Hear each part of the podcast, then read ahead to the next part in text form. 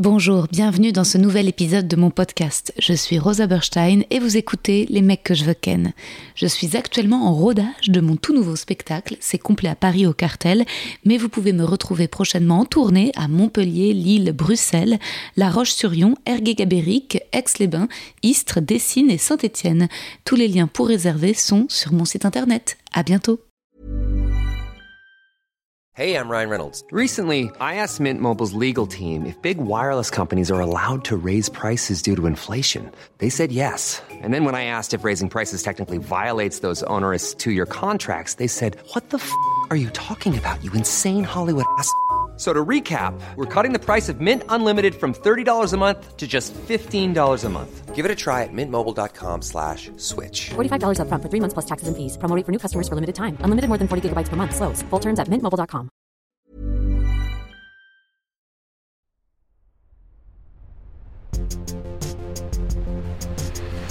Les mecs, les mecs, les mecs que je veux ken.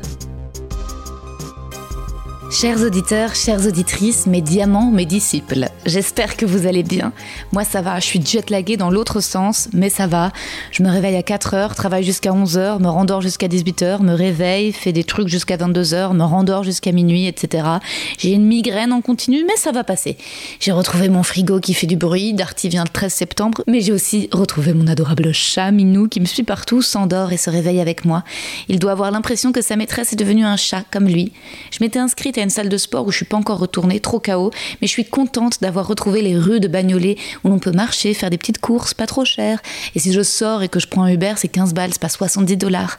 Je suis contente de pouvoir prendre le métro dans Paris, la ligne 3 m'avait manqué, les transports en commun. Je suis heureuse de revoir mes amis. Je me prends en main, je donne une direction à ma vie. J'ai décidé de congeler mes ovocytes et j'entame les démarches. Là, ça me rassure énormément. Justement, l'épisode d'aujourd'hui parle d'un enfant, Paul, d'une mère, Mine. Je voulais clore initialement la Summer Edition avec l'écrivaine Mine Tranui, dont le nouveau livre Un enfant sans histoire fait partie des incontournables de cette rentrée littéraire. Or, comme j'ai finalement sorti deux épisodes sous forme de monologue à Los Angeles, j'ouvre plutôt la saison 4 avec l'épisode de Mine et officialise la fin des éditions spéciales avec les nanas. Désormais, c'est tout genre mélangé, hiver comme été. Le but étant d'arriver à une programmation paritaire, riche et diverse, avec des impératifs de sortie selon l'actualité des invités.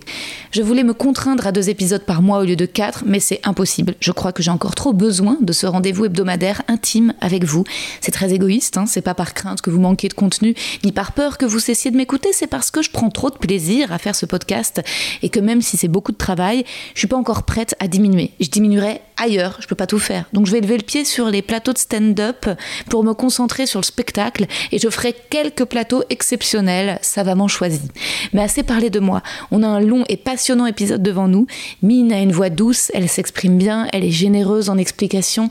Comme dans son livre, elle nous guide dans cette discussion sur son parcours de mère d'un enfant autiste. Elle nous sensibilise au retard de la France et s'emporte contre certaines théories psychanalytiques qui culpabilisent les mères. Elle se livre sur son couple, le quotidien, la fatigue, le combat pour la prise en charge et de façon plus vaste, Mine questionne le fonctionnement du cerveau et notre rapport à la vie. Je vous souhaite une bonne écoute, une bonne rentrée, bon courage pour septembre, on est prêt et on va encore s'amuser, s'émouvoir, s'émerveiller. C'est parti pour la saison 4. Alors, Mine, pour commencer, je vais te lire ton petit poème. Ça marche. Poème pour Mine. Janvier 2022. Mon livre vient juste de sortir que l'on m'annonce que je vais avoir un portrait croisé dans Madame Figaro avec Maria Pourchet, l'autrice du best-seller Feu. J'arrive stressée aux arènes, ma maison d'édition, il y a un shooting photo. Je voulais lire Feu en entier, mais j'ai été débordée et n'en ai lu que les premières pages. Mais j'ai bien compris que Maria Pourchet était une écrivaine reconnue, tandis que j'ai encore un syndrome de l'imposteur. Maria me rassure, me dit que mon livre est très doux et qu'il peut se lire dans le désordre, que elle a pioché dans les chapitres un peu au hasard, plutôt vers la fin. Je ne sais pas trop comment prendre ce retour. Je dis merci et ajoute que j'ai toutefois essayé de suivre une chronologie. Puis c'est l'interview. Nous sommes, Maria et moi, face à une journaliste qui m'est immédiatement très sympathique. Il s'agit de Mine. Ces questions sont bienveillantes, elles portent principalement sur l'amour. Mine semble accueillir mes hésitations et pointes d'humour avec beaucoup d'enthousiasme. Elle et moi allons déjeuner ensemble après. Mine me fait découvrir un restaurant asiatique délicieux. J'apprends qu'elle n'est pas seulement journaliste, mais aussi une écrivaine multi-récompensée. Heureusement que c'est après l'interview, sinon je n'aurais décidément pas osé m'exprimer. Pourtant, Mine est accessible, on se parle d'égal à égal. Mine me souffle le sujet du prochain livre qu'elle va sortir. Il portera sur son fils, Paul, qui est autiste. Je suis touchée par sa confiance et lui propose de venir dans mon podcast. Entre-temps, Mine m'envoie ses romans précédents, Les Inconsolés et La double vie d'Anna Song. À ma grande honte, je n'ai pas le temps de les lire. Je dis oui à tellement de choses cette année que je me retrouve dans un tourbillon où je fais tout à moitié. Mais quand je reçois dans ma boîte aux lettres Un enfant sans histoire, le dernier livre de Mine, je l'embarque dans ma valise en tournée. Loin de Paris, je trouve le temps pour me poser et dévore l'ouvrage en trois jours. Je suis bouleversée. Le ton est tranchant, plein de vérité, je pleure sans y être forcée, j'apprends tellement. Je n'aurais pas assez d'un poème pour te féliciter, Mine, sur ce magnifique ouvrage. On a besoin de l'heure du podcast. Merci d'avoir éveillé ma curiosité sur ces questions. Ensuite, j'ai regardé les documentaires Netflix, Histoire d'amour et d'autisme, qui m'ont aussi beaucoup touchée. Puis j'ai voulu voir une série de fiction atypical et n'y suis pas arrivée. Je ne pouvais pas voir l'autisme jouer. Trop besoin de réalité. Merci encore, Mine, pour ce bel accueil que tu avais réservé au mec que je veux ken. Tu es une bonne fée. Grâce à toi, le directeur de Madame Figaro a découvert mon livre et m'a permis d'écrire un édito sur mon père pour la fête des pères. Ça nous a énormément réconciliés. de ton côté, est-ce que tu sens que l'écriture d'un enfant sans histoire t'a apaisé? Ben, je pense que l'écriture ne sauve de rien, mais je pense qu'elle apporte une forme de consolation. Et c'est vrai que euh, c'est un sujet autour duquel j'ai beaucoup tourné, c'est-à-dire comment parler euh, de ce petit garçon qui est mon fils, euh, mais qui n'a pas les mots, dont on ne sait pas comment il pense, dont on ne sait pas s'il pense, qui peut communiquer avec nous, mais uniquement avec des images en fait. Donc euh, il peut demander par exemple à manger ou à boire avec des, images. C'est ce qu'on appelle un PEX. Euh, c'est un système américain qui a été inventé pour que les personnes qui n'avaient pas de mots à leur disposition puissent néanmoins euh, communiquer leurs désirs, voire pouvoir faire des phrases en passant comme ça par une structure qui est en fait visuelle. et non plus voilà, par le langage ou l'audition, puisque généralement, voilà, ils sont dépourvus de mots. Et, et c'est vrai qu'il euh, y a eu un premier temps où je me suis dit que jamais j'écrirais de livre en fait, puisque j'étais beaucoup trop occupée, pardon, à tenter de trouver des solutions pour, euh, pour Paul. Euh, et donc ensuite, il y a eu un deuxième temps où j'ai compris que Paul, en fait, ne parlerait jamais, qu'il était ce qu'on appelait un autiste sévère, parce que c'est pas quelque chose qu'on sait à trois ans. À 3 ans, en fait, l'autiste de haut niveau et l'autiste sévère, l'autiste qui va réussir à s'adapter à notre monde et l'autiste qui n'y arrivera sans doute jamais, euh, ce sont les mêmes. Ils ont, des, ils ont des traits voisins et aucun spécialiste ne peut vous dire à cette époque-là euh, quel chemin va suivre cet enfant. Euh, sauf s'il y a des choses très précises du type, euh, par exemple, si l'enfant a eu euh, un AVC bébé, bon, si son cerveau a grillé, alors là, effectivement, ils peuvent regarder ça. Et là, on sait que si jamais l'enfant a eu plusieurs AVC, a priori, c'est que là, ça. va être plutôt grave.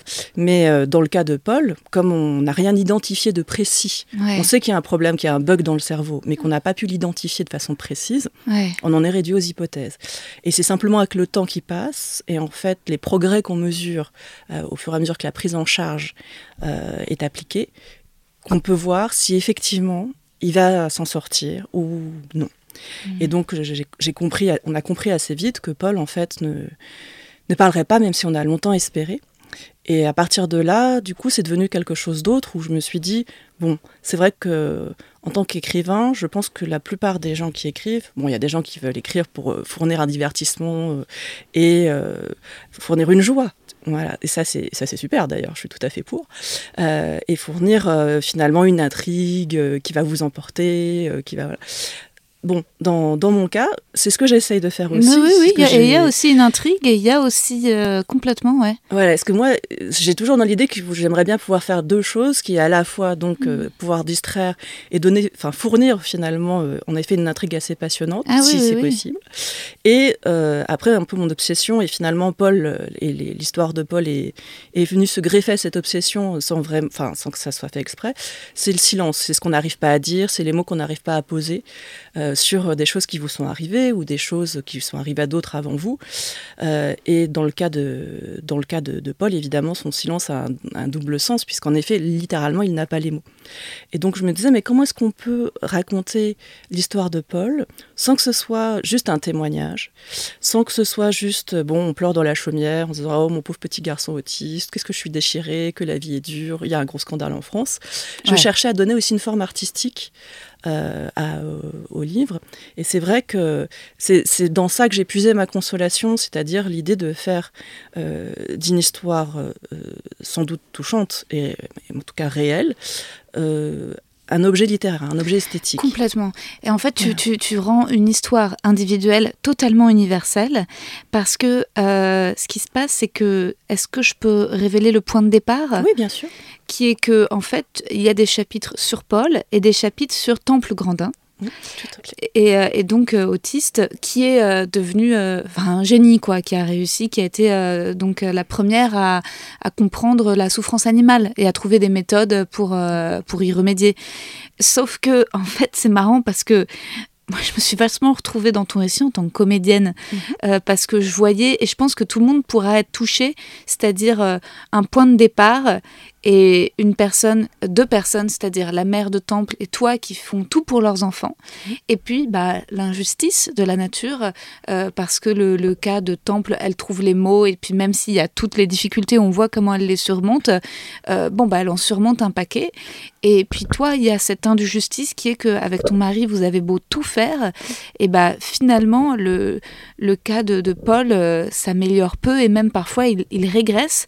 Et donc, c'est ce qu'il y a de- d'incroyablement touchant et humain, c'est de mélanger une success story Mhm. à une story de la vie, quoi.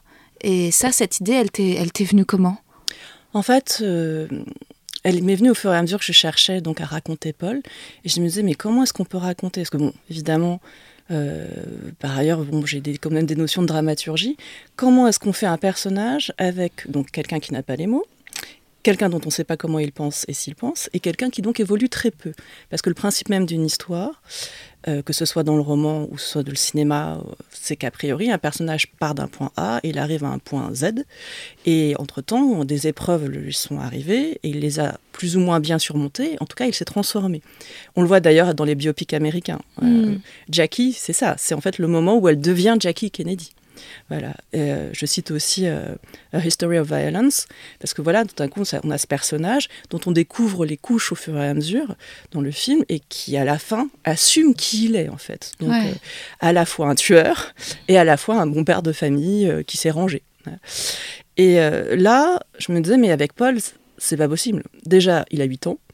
Euh, et donc, euh, comment est-ce qu'on peut faire un personnage qui voulait avec lui Je me disais, bah, en fait, ce n'est littéralement pas possible. Et en même temps, j'ai pas envie de faire un- une sorte de récit expérimental à Beckettien où on retrouverait Paul faisant sans cesse toujours le même type de bêtises, le même type de, posant le même type de problème, et nous qui luttons mais luttons de façon un peu répétitive. Et finalement, euh, j'ai compris que la meilleure façon de raconter Paul, c'était de raconter celui, ou plutôt celle qu'il n'était absolument pas, donc son opposé, et qui en même temps est atteint du même mal, c'est-à-dire l'autisme. Et donc j'ai pensé à toutes les histoires, à tous les récits d'autistes que j'avais lus, euh, parce qu'évidemment, je les avais tous lus en me disant est-ce que je vais trouver à l'intérieur de quoi m'aider pour Paul? Et euh, mon choix s'est arrêté sur Temple Grandin. Euh, ça aurait pu être, euh, par exemple, Daniel Tammet hein, aux arènes, euh, qui a publié aussi un témoignage, et lui aussi est un génie. Mais Temple Grandin, finalement, s'est imposé. Alors, il y avait beaucoup de choses sur elle, mais elle est totalement inconnue en France, en fait. Ouais, ouais, un petit peu moins grâce à Pénélope Bagieux dans Les culottés qui en a fait Voilà, un c'est ça. personnage. Mais ça fait deux pages. Ouais. Donc, du coup, alors qu'elle a en fait publié son autobiographie ouais. qui existe en français, euh, mais en fait, c'est quelque chose qui a été plus ou moins oublié, c'est-à-dire que ça a eu du succès à ce moment-là, puis que bon, ben là, quand j'en parlais, 95% des gens me disaient ben, on ne sait pas qui c'est. Ouais. Et je- c'est fou, mais en fait, je me rendais pas du tout compte parce que pour moi, elle était c'était une célébrité aux États-Unis, ce qu'elle est toujours d'ailleurs, parce qu'elle est vivante. Et là, c'est vrai que c'est mis en place cette idée, mais alors comment est-ce que je peux faire pour raccorder ces deux trajectoires Et je me suis dit, eh bien, en fait, ils ont le même point de départ. On a une fille, on a un garçon, on a euh, les mères qui toutes les deux euh, se voient tenir un drôle de discours, on va dire, euh, par les médecins qui les accueillent au départ par rapport à leurs enfants, qui décident de lutter. Et bon, effectivement, ensuite, ce qui serait intéressant de voir, c'est par pour montrer en fait un enfant qui n'a pas d'histoire. Eh bien, il faut montrer celle qui a une histoire absolument extraordinaire. Ouais. Et c'est ça qui permet finalement de ressentir euh, la vie de Paul et ce qu'est Paul. Et c'est vrai que Temple Grandin, elle avait ce mérite de... Bon, déjà, euh, elle a vécu, elle, sur 70 ans, donc Paul, c'est sur 8 ans. Oui, Donc il y a des raccords à faire euh, que voilà ça ça d'un point de vue en fait euh, je dirais juste de un peu comme je sais pas un sculpteur avec de la glaise je me suis dit tiens ça va être intéressant de voir comment est-ce que je peux donner une forme à travers ces deux histoires et comment je peux les raccorder et les relier et travailler sur les échos sur les dissonances et du, comme deux lignes musicales hein, finalement parce que c'est sur le même thème mais avec évidemment des, des sorties euh, très différentes des aboutissements très différents et euh, j'aimais l'idée que ce soit aussi une fille et non Mm. pas un garçon. La plupart des autistes sont des garçons en fait. Ah Euh, oui. Il y a une, une domination euh, forte. On pense qu'il y, a un- ça- il y a un lien génétique parce qu'une des Ah. sous-catégories de l'autisme, c'est le syndrome de l'ex fragile. Et euh, je crois que nous, c'est XX et les garçons, c'est XY. Donc ils n'ont qu'un seul X. Ah. Donc apparemment, il y aurait ce genre de. Ouais. Ce Et genre aussi, de- c'est très, très mal dé- détecté chez les femmes, ce que j'ai appris. Oui, alors apparemment, il y a un chez les femmes, parce que comme on n'attend pas des filles euh, qu'elles soient particulièrement extraverties, qu'elles, si jamais elles sont silencieuses et dans leur coin, en fait, Eh oui, on associe ça à une catégorie de... de personnalité de- féminine. Voilà, Ouais. d'ailleurs c'est un préjugé genré. Ouais, quoi. Qu'on se dit, bon, les filles, elles parlent pas, c'est pas grave, Eh elle oui. est silencieuse, elle est timide et tout ça. Le garçon qui s'isole, Il doit être vivant. Ouais, Euh, c'est bizarre. C'est anormal. Voilà.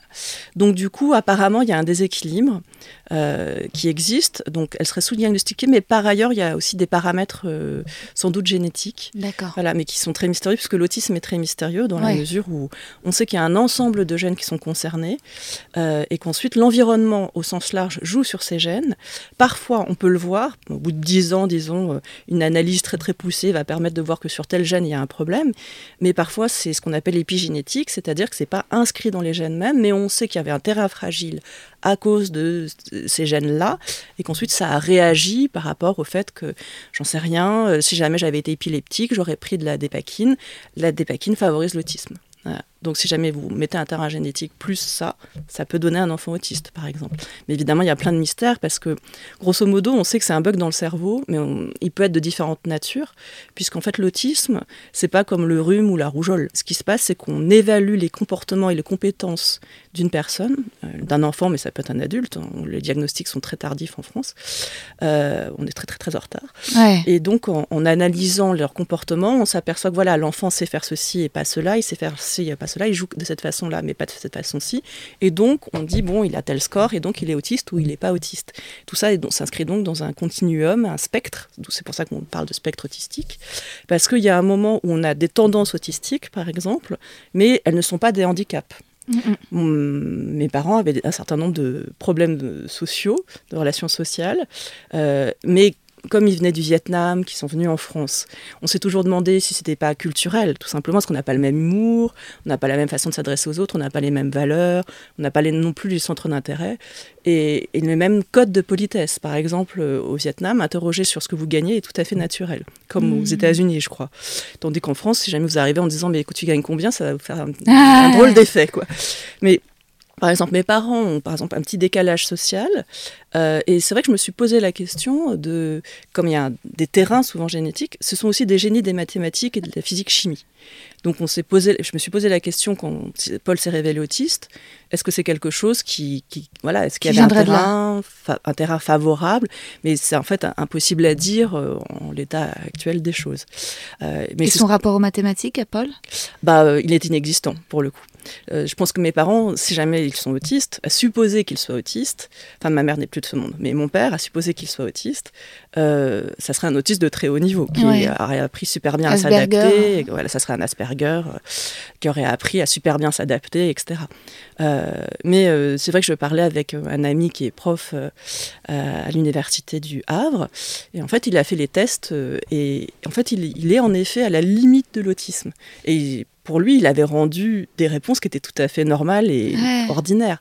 donc parfois, on, évalue. Le spectre est extrêmement. Euh, il est assez large en fait. Donc, euh, et c'est vrai qu'on peut être, euh, on peut avoir plus ou moins d'avance selon les catégories. C'est-à-dire que vous pouvez avoir aucun retard, par exemple, sur le moteur, mais beaucoup de retard sur, j'en sais rien, les compétences sociales très peu de retard sur le retard mental proprement dit. Donc peut-être que ça arrive d'ailleurs qu'un enfant qui réussit très bien à l'école, en revanche, euh, sera dans l'impossibilité d'entretenir des relations sociales euh, ordinaires et n'aura pas d'amis.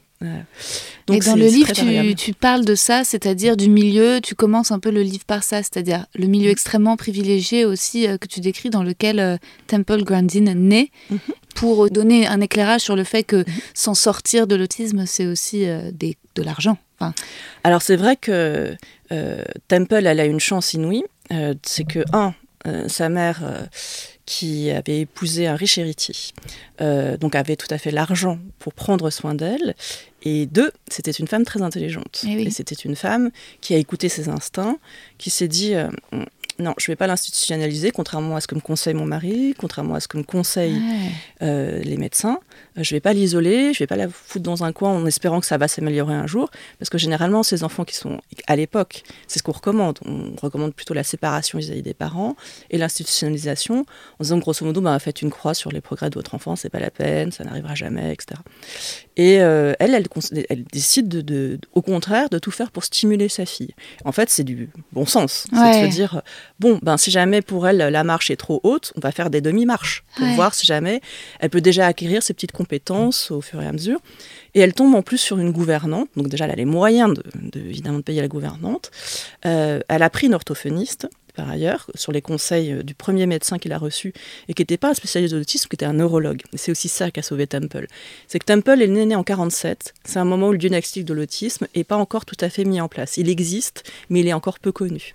Et du coup, euh, le premier instinct, quand on a l'impression qu'un enfant, donc Temple ne parle pas, euh, elle a tendance à tourner sur elle-même tout le temps, elle recherche tout le temps ces mouvements-là. On ne peut pas la toucher, la serrer de près. elle fait des crises de colère énormes.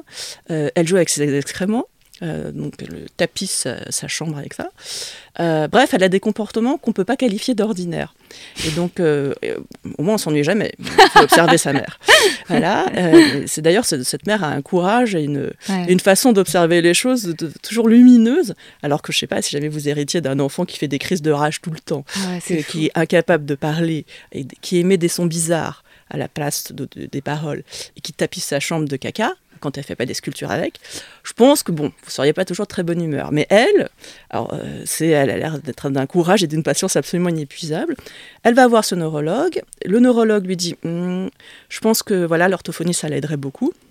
Quelques années après, euh, elle aurait eu le diagnostic d'autisme et direct, on aurait considéré que c'était quelque chose de psychologique. Mmh. Parce qu'en fait, le, le, problème, et c'est un problème éternel, euh, enfin éternel, non, c'est un problème qui n'existe plus dans les autres pays, mais qui existe toujours en France, mmh. c'est euh, que euh, à l'époque de Temple, on attribue l'autisme à des facteurs psychologiques, donc à, un, trauma euh, secret qu'il s'agit de découvrir et qu'il s'agit de résoudre. Et c'est un discours qu'on m'a également tenu, moi avec Paul, où on m'a beaucoup interrogé sur ma famille. Mon mari était avec moi, mais lui, on lui a posé aucune question. c'est fou, la mère est coupable. Voilà, la mère est coupable parce que c'est un schéma, euh, c'est un schéma ancien en fait que la science a euh, depuis démonté mais euh, qui reste en fait comme une sorte de squelette qu'on ne veut pas jeter à la poubelle en France. Donc il reste, on reste toujours sur une vision souvent psychologisante, même si officiellement, c'est pas le cas. Officiellement, depuis 2012, il y a eu un rapport de la HAS, la Haute Autorité de Santé, qui dit bien que bah oui, en effet, on ne peut pas attribuer a priori euh, l'autisme à des facteurs psychologiques et que par son conséquent, euh, tout ce qui relève des méthodes psy, psychanalyse ou psychothérapie il n'y a pas de preuve que c'est jamais fonctionné dans le cas de l'autisme. Hmm. Bon. Euh, et pour autant, euh, quand vous allez aujourd'hui dans un CMPP, enfin, aujourd'hui, en tout cas dans mon cas en 2015 avec mon petit garçon, on m'a dit que peut-être c'était parce que j'étais d'origine étrangère, Ouais, c'est fou. que du coup l'exil était un trauma, parce que mes parents quoi. avaient quitté le Vietnam pour la France, et que y avait pas, c'était passé plein de trucs super durs au Vietnam, que donc du coup c'est pour ça que le petit garçon parlait pas. Ah, mais c'est le gros coup de poing de ton livre, en effet, c'est de, de dénoncer le scandale sanitaire sur la question de, de l'autisme. Et en plus, c'est marrant parce que ça pose aussi des questions sociologiques, parce que tu compares aux États-Unis et tu te dis, mais comment ça se fait aussi que même l'organisation de la différence et du handicap soit Mhm. tellement plus. Alors, il y a d'autres choses sur lesquelles la France est mieux que les États-Unis. sécurité sociale. par Ouais. exemple. Mais euh, donc en fait, en tout cas, euh, les États-Unis, d'un coup, tu as la motivation de la mère et peut-être aussi une mentalité, tu crois, américaine qui permet de... Euh, je pense que tout simplement aux États-Unis, euh, alors déjà la France c'est quand même le pays qui a le plus de psychanalystes au monde par habitant. Donc c'est imprégné de psychanalyse. Personnellement, j'ai rien contre la psychanalyse en tant que telle. Ça m'intéresse plutôt. Et d'ailleurs, je pense qu'en écrivant, en fait, on, Bien sûr. on fait une forme de psychanalyse, c'est-à-dire qu'on on utilise, de, on, on en utilise les schémas en Ouais. tout cas. Puis toi, ça aurait pu t'aider pour aller bien à un moment T, Ah oui, mais oui, pas en excuse bidon pour... euh, Pour l'autisme de voilà, mon enfant, voilà, c'est ça. Euh, disons que après, quand on vous dit qu'on va faire une psychothérapie parent-bébé pour que l'enfant, je me dis là, quand même, j'étais extrêmement sceptique. Ouais. parce que je voyais pas scientifiquement, mais effectivement scientifiquement en fait il n'y a pas de, de preuves que ça ait jamais marché, donc de fait. Euh, et c'est vrai qu'aux États-Unis, euh, il y a eu, c'est aussi un discours qu'on a tenu à la mère de Temple. Ouais. On lui a dit, vous n'avez pas fait une dépression, peut-être vous vouliez pas vraiment l'enfant. Voilà. Donc il y a, il y a eu cette tendance, mais qui a été battue en brèche euh, par la mère, plutôt par, en fait, par son, son idée de ce qu'il fallait faire, à savoir de mettre en place euh, parallèlement, parce que du coup elle a accepté que Temple voit un psychothérapeute de manière régulière, mais Temple, qui elle, bon bah du coup quand elle a eu les mots et aujourd'hui elle peut témoigner du fait que ça l'a jamais aidé en Mm. vérité, que le problème n'était pas là, n'avait jamais été là, qu'il n'y avait pas de secret trauma en fait à déterrer, euh, qu'en revanche toutes les initiatives que sa mère avait prises qui relèvent avant que ça s'appelle comme ça, du comportementalisme, ça, ça l'avait aidé. Et le comportementalisme, c'est en fait, on s'appuie sur la motivation des enfants pour euh, leur permettre justement réaliser des de- choses. voilà, d'acquérir un certain nombre de compétences. Pointer du doigt, euh, répondre à son prénom, euh, obéir à des consignes du simple du type bah, assieds-toi mon chéri. Euh, voilà, tout ça, en fait, ça s'apprend. Paul d'ailleurs l'a appris. Paul maintenant, si jamais on lui dit assieds-toi, il s'assied. Si on lui dit donne le pied pour que je te mette ta chaussure, il le fait. Ah, Voilà. c'est Donc, euh, génial. Voilà, le comportementalisme, en fait, euh, sur ça, ça fonctionne. Paul a appris la propreté, comme ça. C'est incroyable. Voilà, je connais aussi des enfants, enfin, qui sont grands d'ailleurs, désormais, ce sont des adultes, ils n'ont jamais appris la propreté. Mm. Donc il faut imaginer, vous avez 20 ans, vous avez 30 ans, vous avez 40 ans, vous savez toujours pas être propre, vous arrivez dans le salon de vos parents, vous faites caca Mm. pendant qu'ils reçoivent des copains. Mm. C'est une histoire vraie. Euh, Wow. Et donc, c'est vrai que je me disais quand même, c'est fou qu'on puisse pas. Bon, euh, le comportementalisme, c'est aussi long, hein, c'est Ouais, compliqué parce que c'est- fondé sur la répétition. Euh, ça veut dire que vous avez les devoirs euh, répéter à l'enfant. Euh, en moyenne, un enfant autiste, il a besoin de 7 fois plus de répétitions Ouais. qu'un enfant qui ne l'est pas. Mais en, fait, dans le cas de Paul, c'est euh, 750. C'est-à-dire Oh, que. mais voilà. ouais, mais ça, c'est ce qui est fou. de Ouais. Ça dans tous les. C'est, mais c'est vrai que la mère de Temple est héroïque, mais toi et ton mari, vous l'êtes aussi, parce que justement, tout ce qui est la question de l'hygiène dans ton livre, hein, sans trop de, de donner de détails, mais vous verrez en le, en le lisant, tous les actes, et puis les, les progressions, et puis les régressions, et puis pourquoi, et puis tout, tout d'un coup, en fait, la rencontre et le détail qui fait que les, euh, le bonbon, le demi le, le, oh, c'est le, c'est le croque, c'est Voilà. fou que tout ce que. Voilà, parce que une simple procédure, euh, effectivement, dans. En fait, euh, les comportementalistes qui sont des psychologues, qui, en fait, c'est une réponse au fait que le- la psychanalyse n'ait pas fonctionné. Parce qu'au départ, effectivement, il y avait des préjugés euh, psychanalytiques, des présupposés psychanalytiques. euh, et comme ça fonctionnait pas, il me semble que c'est quelqu'un d'ailleurs qui, au départ, appliquait ces approches-là, qui s'est dit, mais en fait, ça marche pas ce machin. On va essayer d'être plus pragmatique et de se dire, bon, comment on va faire pour que ce gamin puisse aller au moins aux toilettes? Parce que ça paraît quelque chose de quand même indispensable dans la vie parce que je vous le donne en mille, mais aujourd'hui en France où il y a très très peu de structures d'accueil par rapport au nombre d'autistes, bon ça c'est un autre scandale, mais bon, ça c'est vaste, eh bien euh, quand une institution va choisir entre un enfant qui est propre et un enfant qui est pas propre, elle va prendre l'enfant qui est propre, parce que c'est moins de travail. Ah, Si jamais vous accueillez un adulte de 30 ans qui est pas propre, ça veut dire qu'il faut le changer. ouais, Ça veut dire qu'il peut faire ça n'importe où, que toutes les nuits, enfin c'est un travail sans nom. Ouais, Voilà. sans nom. Donc, euh, c'est aussi pour ça que voilà, c'est- ça fait partie des priorités évidemment pour un enfant. Et ça, vraiment, c'est à la portée de tous les enfants, quel que soit leur niveau. Hmm. On peut le faire. Et donc, euh, c'est- chiant, mais c'est faisable. Ouais. Vous y consacrez peut-être, allez, six mois pour certains, nous, un an et demi avec de reprises et tout, mais on y arrive. Ouais. Voilà. Mais tu veux dire que sur la France et les États-Unis, il y avait les, les- tout ce qui est euh, la- la- le comportementalisme. Aux États-Unis, ils étaient plus prêts à expérimenter ces techniques. Ça vient des États-Unis. Ça vient de- ouais, Ça a été inventé Contre là. pour l'alcoolisme, pour guérir de l'alcoolisme, non, il y a aussi pas mal Ah, de. les, ah, les, et, et, ouais. l'alcoolique anonyme. Alors, euh, c'est vrai qu'il y a une façon, en fait, aux États-Unis assez pragmatique de voir les choses, parfois. Euh, et euh, de la même façon qu'ils pensent qu'on peut apprendre à écrire et qu'il y a des universités de creative writing et qu'en France, on a l'impression qu'il faut être Dieu sur terre Ouais. pour pouvoir euh, comme faire un roman. Quoi. Ouais, c'est vrai. Voilà. Et donc, il y, a, y une approche aux États-Unis, il y a un esprit, en fait, d'entreprise. Tout qui est possible. On peut le faire. Ouais. On peut le faire si on veut, on peut. ouais. Temple Grandin, d'ailleurs, on est un exemple euh, absolument extraordinaire de ce point de vue. Euh, mais il y a aussi, euh, il y a aussi, je pense, et bon, ceci est très, c'est une généralité, les États-Unis, Ouais. c'est très vaste, Ouais. mais il y a aussi une meilleure connaissance de l'autisme de manière générale dans la population. En fait, en France, on n'aime pas les handicaps, on n'aime pas les blessés, on n'aime pas les vulnérables.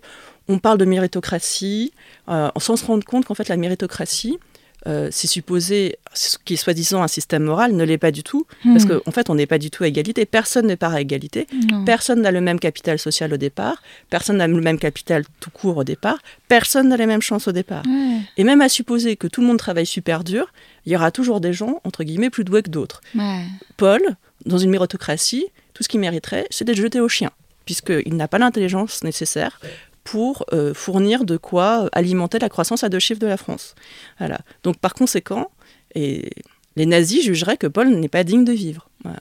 Et derrière le modèle méritocratique français, euh, qui est euh, que moi j'ai vénéré, parce que Mm. mes parents venus du Vietnam n'avaient pas un rond.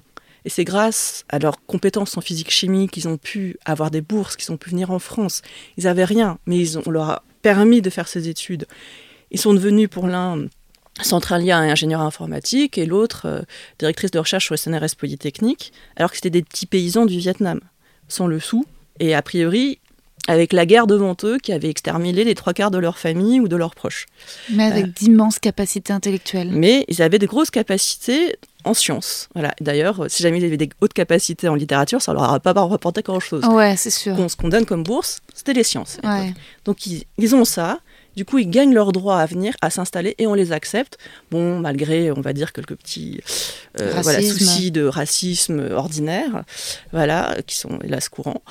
Et, euh, mais ils se sont intégrés. Voilà. Et, mais parce qu'ils étaient bons. Ouais, Voilà. Parce que c'était même les meilleurs. Voilà. Parce que ça a été sélectionné. Ouais. Et donc, euh, tandis que si, bah, si vous n'êtes pas les meilleurs, et ben, ma Ouais. foi, euh, euh, comme tous les migrants qui n'ont pas le droit de venir s'installer, ben, on vous refoule, et puis c'est tout. Et puis qui, qui fitaient, quoi, ils correspondaient, c'est-à-dire qu'aussi tout étranger qui soit, ils n'étaient pas si différents que le meilleur français dans, dans, son, dans sa qualité. C'est-à-dire qu'en France, j'ai l'impression parfois qu'il y a une... On aime qu'il y a une... il y a- C'est pas, il n'y a pas le culte de la différence. Ah, ça, Euh, c'est sûr. C'est le culte de... Voilà. euh, et Il y a le culte de la performance, mais pas de la Ah, différence, C'est ça, sûr. performance, mais pas différence. Oui, c'est une vision très universaliste en fait, Voilà. de la citoyenneté, mais la France c'est le pays de l'universalisme euh, de ce point de vue. Et euh, d'ailleurs, moi personnellement, euh, j'ai rien contre l'universalisme en tant que tel, mais je pense qu'il y a un moment où il faut juste. Il est mis à dire, épreuve, quoi. euh, il, il y a, il y a quand même des problèmes que- et on peut pas juste. L'universalisme peut être un idéal, mais dans les faits. Dans les faits, ben désolé, ça ça fonctionne pas totalement, parce que euh, voilà quelqu'un comme euh, quelqu'un comme Paul, on lui fait sentir, enfin d'ailleurs je ne sais pas s'il s'en rend compte, c'est une vaste question, mais en fait il n'a pas sa place dans le système français, Euh, parce que euh, aux États-Unis, euh, il, il aurait sa place. Il y a, il y a une, euh, il y a quand même euh, là-bas une, mais encore une fois c'est parce que l'information est, est mieux diffusée. Il y a une plus grande tolérance euh, à la différence.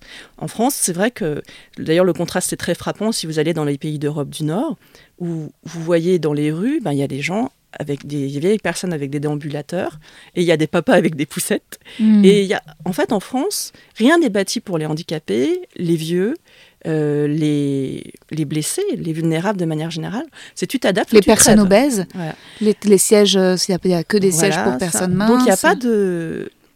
Il n'y a rien n'est fait pour les gens qui sont différents. Alors que les handicapés, ça représente en France plus de 10 millions de personnes. Ah, c'est fou. Voilà, je crois même, euh, j'ai peur de dire des bêtises, mais je sais que c'est, c'est un nombre. euh, Parce qu'en fait, il y a, il y a des, y a handicaps. handicaps invisibles qu'on vous voit, qu'on voit pas exactement là euh, tout de suite, qui ne vous sautent pas aux yeux.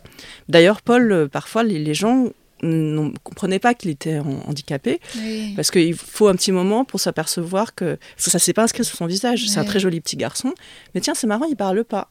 Hop, il a des comportements bizarres, il saute partout, il a l'air hyperactif. Euh, mais pourquoi il fait ça? Pourquoi il fait ci? Puis on se rend compte. Voilà, maintenant qu'il a 8 ans, ça se voit davantage. Mais à 5 ans, voilà, il y a- les mamans s'en apercevaient parce qu'elles voyaient bien par rapport à leurs propres enfants qu'il y avait un problème. Mais beaucoup de pères encore ne s'en apercevaient Ouais. pas, par exemple. Est-ce que tu penses que les États-Unis, c'est plus euh, les informations sont plus démocratisées parce que quelque part, ça restera quand même aux parents de payer euh, bah, pour les services et l'éducation d'un enfant autiste, alors qu'en France, en fait, à partir du moment où c'est révélé, là, eh bah, il y a une prise en charge de l'État. Et donc, euh, est-ce que tu penses que ça joue Ben, pas tellement, parce qu'en vérité, en France, euh, déjà, la prise en charge, en vérité, la sécurité sociale rembourse rien du tout. Waouh, ok. Donc, zéro. Euh, si, l'orthophonie, Seulement. c'est tout. Donc, deux séances d'une demi-heure par semaine, on va pas loin. Euh, Wow. Mais par exemple, l'ergothérapie, euh, donc tout ce qui Ouais. est, en fait, euh, Moteur. tout ce qui est moteur, en fait, par exemple, ça, c'est en libéral, généralement. Donc, ouais, donc c'est une fortune à la fin accumulée. Voilà. ouais. La prise en charge ABA, par exemple, pareil, ça sort de la poche des parents. Voilà, donc euh, si jamais tu as de l'argent, tu peux donner, faire un programme pour ton enfant, si tu n'en as pas, t'es foutu. Ouais. En fait, ce qu'il y a en France, c'est un système qui est la maison départementale des handicapés. Donc, c'est selon le département. Euh, or, donc du coup, ça donne une inégalité géographique, parce que certaines, certains départements sont plus riches que d'autres. Voilà. Euh, et de la même façon, les- la commission au sein de chaque département est différente. Donc, comme c'est tous les handicaps qui sont regroupés, est-ce que tu vas tomber sur un médecin qui connaît bien l'autisme ou qui, au contraire, a une vision psychanalytique de l'autisme? Donc c'est pareil, tu vas jouer ça au dé, c'est selon où tu habites. En- Ensuite, il y a ta capacité à faire un dossier. Parce qu'il faut Eh que tu fasses un dossier de plus de 20 pages, euh, où bah, ça veut dire qu'il faut fournir un argumentaire. Ouais, Ben, c'est hyper élitiste, quoi. bonne chance pour l'écrire bien, pour Ouais. être convaincant, pour avoir les bons arguments, pour savoir euh, ordonner ta pensée. Qu'est-ce que tu fais si tu es d'origine étrangère et que tu Mm. parles pas bien français? La Bonne merde. chance. Ouais. Il faut fournir des devis. Euh, et souvent, évidemment, ce qui est mieux, c'est si jamais toi, tu as déjà pensé dépenser tes 20 000 ou 30 000 euros de l'année de- sur une année pour montrer qu'en effet, tu as consacré cet argent-là à la prise en charge de tes enfants, donc tu l'as prouvé. Ouais. Et donc à ce moment-là, du coup, évidemment, ils sont beaucoup plus enclins à dire, OK, On va rembourser une partie. on va vous aider là-dessus, on va vous donner, parce qu'en fait, le- le- la maison départementale des handicapés, elle peut vous filer de quelques centaines d'euros jusqu'à 1250 euros. Donc c'est en fait énorme comme bah gap. ouais. Parce qu'entre 300 euros, disons, je ne sais plus quelle est le- la, la- la- la barre minimale, disons 300 ou 350 euros, euh, jusqu'à euh, 1250, et ben il y a tout. Ouais. Donc ça veut dire que qu'est-ce que tu vas faire si jamais, et en plus chaque année, normalement, tu dois renouveler ton dossier. Alors c'est vrai que nous, on a eu de la chance, on sait faire des dossiers. Eh oui, c'est ce que tu dis dans le livre, que vous êtes finalement vachement. Ouais. Ouais. On vit à Paris, donc c'est une maison Ça change tout. qui est riche. La maison Mmh. départementale des handicapés de Paris est riche, Mmh. enfin plus riche en tout cas que d'autres, et ils sont compétents. Ok. Voilà, ils savent ce que c'est que l'autisme. Nous, on a vu le médecin euh, qui avait rencontré Paul, qui a bien constaté qu'en effet, c'était pas de la fantaisie. Ouais. voilà. Euh, il faut savoir aussi que selon le cachet de l'hôpital ou du médecin, on a plus ou moins confiance. Mm. Donc, par exemple, l'hôpital Robert Debré, c'est un très bon hôpital pour ça. La MDPH sera plus encline à donner que si jamais c'est un, j'en sais rien, un, un pédopsie en libéral qui a fait le diagnostic dont elle n'a jamais entendu parler. Hmm. Voilà. Ce qui est logique, mais qui est euh, évidemment euh, compliqué si jamais vous n'avez pas pu avoir de rendez-vous, j'en sais rien, à, à l'hôpital euh, Robert Debré en question, par exemple. Ce qui est le cas souvent. Eh oui. Parce qu'en fait, euh, il y a une priorité pour le précoce actuellement, mais les Ah oui. ados, les adultes, eh ben oui, puisqu'il a fallu faire une, euh, il a fallu dire bon, qui est-ce qu'on fait passer en premier? Bien sûr. Et là, actuellement, il y a eu euh, voilà toute une politique pour que ça soit pris en charge très tôt, Ouais. grosso modo en sacrifiant les générations précédentes, Ouais. mais en disant il y a peut-être une chance de sauver les petits. Les prochains. Voilà. Ok. Donc, euh, donc il y a, il y a toutes ce- ces épreuves, en fait, toutes ces barrières qu'évidemment on n'est pas du tout préparé à surmonter quand on a le petit, qu'on est complètement Ah. anéanti parce qu'on se dit mais comment est-ce qu'on va faire? Euh, Déjà, il faut trouver la prise en charge. Donc, pareil, à Paris, cette prise en charge-là, elle existe, Ouais. mais on part à Marseille, elle n'existe pas. Parce que selon les, endroits, parce qu'en fait, il n'y a pas de formation en France. Et c'est ça qui tue, en fait. C'est qu'il n'y a pas de formation, aussi bien d'ailleurs d'un personnel comme le, ben, le personnel enseignant, même la police il y a eu des, plein de fois d'affaires, des affaires de policiers qui en fait ont explosé la gueule de pauvres autistes, ah, juste parce qu'ils n'avaient pas compris qu'ils étaient autistes. Ah, ils n'avaient pas vu les signes. Voilà, que donc le, bah non, le, gamin il, il, avait l'air bizarre, mais il était juste en bas de chez lui, monsieur, oh, c'est tout. Ouais. Voilà. En fait, il n'y a pas cette formation-là, et même beaucoup d'IME en fait, le personnel n'est pas formé, parce qu'il y a une filière pour euh, l'ABA en France donc euh, qui produit peut-être les 36 chaque année. c'est rien. Alors qu'en fait, y a, on sait qu'en moyenne, il y a 1% de la population qui est autiste. Donc ça, représente 700 000 personnes, dont 350 000, comme Paul, ne parleront jamais.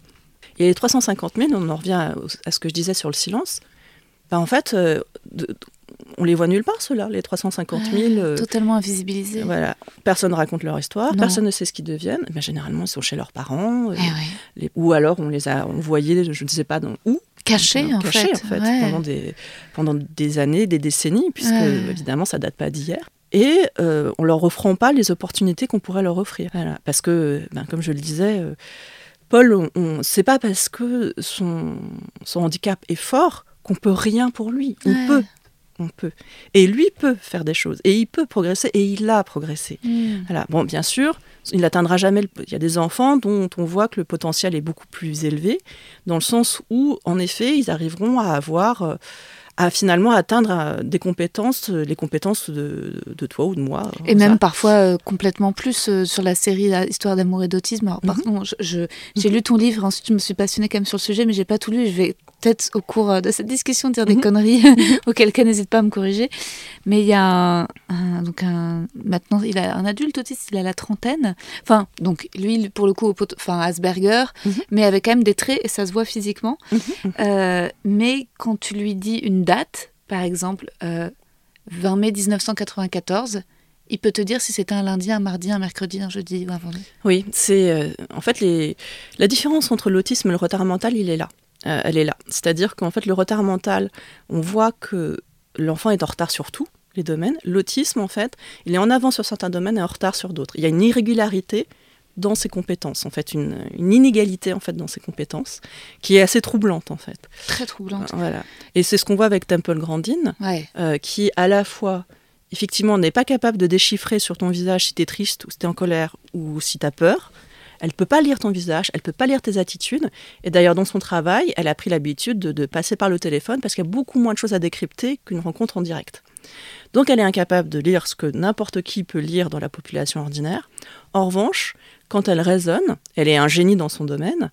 Euh, parce que son autisme fait que en fait son intelligence c'est une intelligence euh, donc visuelle et qui passe par les images et en fait elle, elle réfléchit comme Google Images.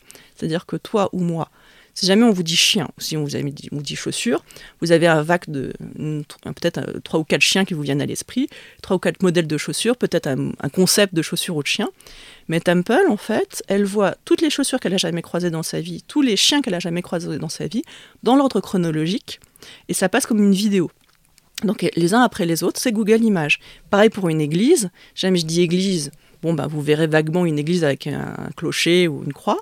Elle, elle voit toutes les églises qu'elle a jamais vues dans sa vie et elle les voit en détail. Elle peut tourner les images, se mettre en dessous, se mettre au-dessus.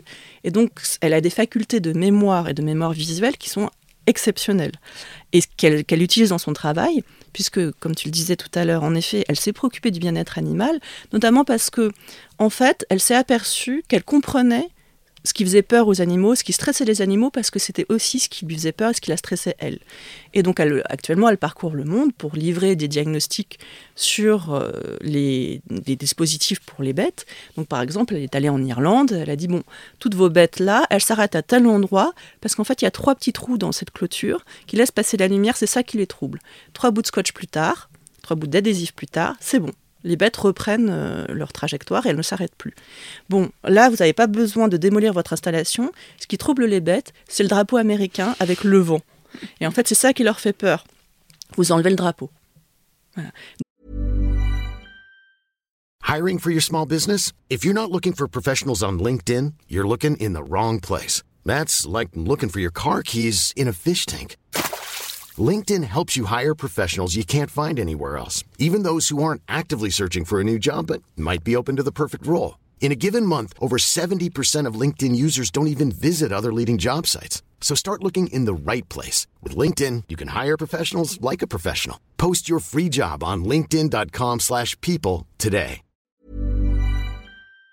Donc il y a cette faculté à comprendre les animaux qui fait d'ailleurs qu'elle se relie parfois mieux à ces Eh. bêtes qu'elle ne se relie à certaines personnes, voire à toutes les personnes, qui lui a aussi donné la possibilité de se dire, bah, écoutez, je comprends qu'on doive euh, tuer les bêtes pour les manger dans le cadre d'un élevage, mais je pense qu'elles méritent une mort digne, je pense qu'elles méritent une mort respectueuse, et euh, le meilleur moyen de vous convaincre, messieurs les capitalistes qui géraient euh, les entreprises de- d'abattage des bêtes, eh bien, c'est de vous dire, bah, plutôt que d'avoir des cow-boys qui battent euh, ces malheureuses vaches ou qui battent ces malheureux cochons, qui les maltraitent pour qu'ils les poussent et que la viande soit si stressée. Or, la viande stressée, en fait, Elle est moins bonne. elle est moins bonne. On va la jeter. Voilà. Ça coûte des millions de dollars, hein, la, la viande de porc stressée chaque année. Eh ben, moi, ce que je vous propose, c'est que je vais bâtir euh, des installations qui font que les bêtes vont choisir naturellement d'aller là où elles doivent aller. Elles ne s'arrêteront pas et elles mourront sans même s'en apercevoir. Tout le monde est gagnant. Ouais. Et donc, elle a réussi à convaincre, alors qu'en plus, c'était les années 70. Il faut imaginer, c'est une femme. Il n'y a que des cow-boys, il n'y a que des mecs dans ces Ah, enclos. hyper macho. Voilà. ouais. Et, euh, L'image que j'utilise souvent, c'est pas une image d'ailleurs, c'est un truc qui est vraiment arrivé, c'est qu'on lui a déversé un, un camion de testicules de taureau sur la voiture pour bien lui montrer qu'elle n'était pas la bienvenue Ah, dans ce waouh. monde-là. Donc, elle a surmonté et son handicap et son sexe pour pouvoir s'imposer et pour pouvoir imposer ses idées. Et aujourd'hui, plus de la moitié du bétail américain passe par les installations qu'elle a dessinées. Elle a inventé une bible du bien-être animal. Elle a convaincu quand même McDo, Wendy's, toutes les grandes entreprises se sont mises derrière et ont dit OK, à leurs fournisseurs, si jamais vous respectez pas les points de Grandin. Temple Grandin, euh, tels qu'elle les, a elle les a instaurés là, c'est comme On une sorte de pas code de la route, quoi, le code du bien-être animal, ben, votre viande, vous pouvez vous la mettre là où vous voulez. C'est là où, en fait, parfois, l'autisme, je lisais ton livre et je me disais, mais c'est aussi, euh, c'est étonnant comme ça peut passer de la malédiction au don. Enfin, il y a un truc où tu peux devenir un peu mystique, j'imagine. euh, euh, si ton enfant est autiste et que tu es désemparé ou que t- quand tu observes, il y a quelque chose de... Je me dis, il y a des gens qui doivent aussi certainement se tourner vers le religieux, quoi. Parce que, non? En tout cas, il- je pense qu'ils se, tournent beaucoup vers la médecine alternative, notamment. Ah ouais, ouais. Il y a tout un côté, euh, je vais réussir à le guérir, les voies traditionnelles marchent pas, Ah, je vais trouver autrement. Et donc, euh, il y a toutes sortes, euh, finalement, et d'ailleurs, c'est malheureusement un, un- un très bon marché pour les charlatans, ouais, parce que finalement, comme on sait très peu de choses sur l'autisme de précis, eh bien, c'est la porte ouverte à tout est possible. Les régimes les plus dangereux, les jeunes, additifs de je sais pas quoi, voilà, enfin, euh, il y a tout est possible imaginable. J'aime beaucoup les huiles essentielles, personnellement. mais j'ai jamais pensé que ça pouvait guérir l'autisme de Paul. Ah bah il y en a qui le disent. T'as pas vu le documentaire Netflix où justement Mhm. une, une femme dit qu'elle peut guérir euh, l'autisme grâce aux huiles essentielles? Ouais ouais. Bon, alors euh, ça, c'est- je ne vais pas m'avancer parce que je suis scientifique en disant que c'est une folle dingue, mais euh, ça me paraît extrêmement douteux. Mais euh, vas-y, qu'elle nous, qu'elle nous démontre ça scientifiquement, moi je suis ouverte. hein. Voilà. Euh, de la même façon que j'a- j'accueillerais volontiers les témoignages d'autistes Asperger expliquant que si, si, la psychanalyse, ça les a vachement aidés. La plupart de ceux qui en parlent aujourd'hui, ils se disent mais ça nous a fait perdre du temps, ça nous fait perdre de l'argent, ça nous a fait perdre tellement de choses. Ah, Et euh, en plus, ça a culpabilisé nos mères euh, Ouais. pour des raisons quand même, euh, tout ça pour ça, quoi. Voilà, je vous recommande Joseph Chauvanet quand il raconte ça, c'est assez drôle, hein, qui Ouais. est lui-même un autiste, qui est diplômé de Sciences Po, qui parle une dizaine, douzaine de langues euh, rares, euh, dont, le persan, enfin il y a des, Wow. des- des assez... voilà. C'est un, un homme de radio aussi, Joseph Chauvanet. Il a écrit un, un- un livre qui s'appelle Je suis à l'Est, que tous les parents d'autistes, je pense, ont, ont dû lire, parce que lui a appris par exemple à lire avant de pouvoir parler. Donc euh, voilà. Mais on sait que dans le cas de Paul, par exemple, on lui a déjà présenté des lettres, on a déjà essayé, ce n'est pas le cas. D'accord. On a, t- on, on a tout tenté avec Paul sur Ouais. euh, toutes les hypothèses possibles et imaginables, à peu près, je pense. On peut pas faire de scanner ou d'IRM sur des autistes, ça sert à rien. Ben, si on peut faire un IRM, on peut faire un scanner, et parfois, par exemple, on va détecter une anomalie. D'accord. Par exemple, plus trop de matière blanche, euh, pas assez de matière blanche, euh, et donc ça peut être lié à ceci ou cela. Donc si, c'est possible. D'ailleurs, on leur fait passer une batterie de test quand ils sont encore tout petits Paul, euh, mais du coup, en fait, on les fait dormir, évidemment, ce qui ne tiennent pas du tout en place, euh, surtout des enfants autistes, faut même pas imaginer.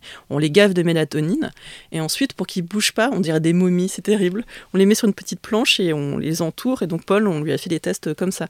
On le fout dans la machine alors qu'il est complètement inconscient, et que, voilà, pour pouvoir euh, voir ce qu'il y a dans son cerveau. Dans notre cas, on n'a pas vu d'anomalie visible. Hmm. Donc du coup, zut. Voilà, ça- Il y a des tas de tests qui sont toujours en cours. Ça peut mettre 10 ans, 15 ans, 20 ans avant qu'on ait des résultats en fait. Hmm. Parce que ça avance tous les jours. Mais... Et on ne sait pas quels sont les gènes qui sont concernés, quels sont les gènes qui ne sont pas concernés au fond. On... Peut-être qu'avec le temps, on trouvera... euh, Mais je ne pense pas qu'il puisse y avoir un remède universel à l'autisme. Je ne suis pas une scientifique, hein, donc là, je... c'est une hypothèse tout à fait personnelle.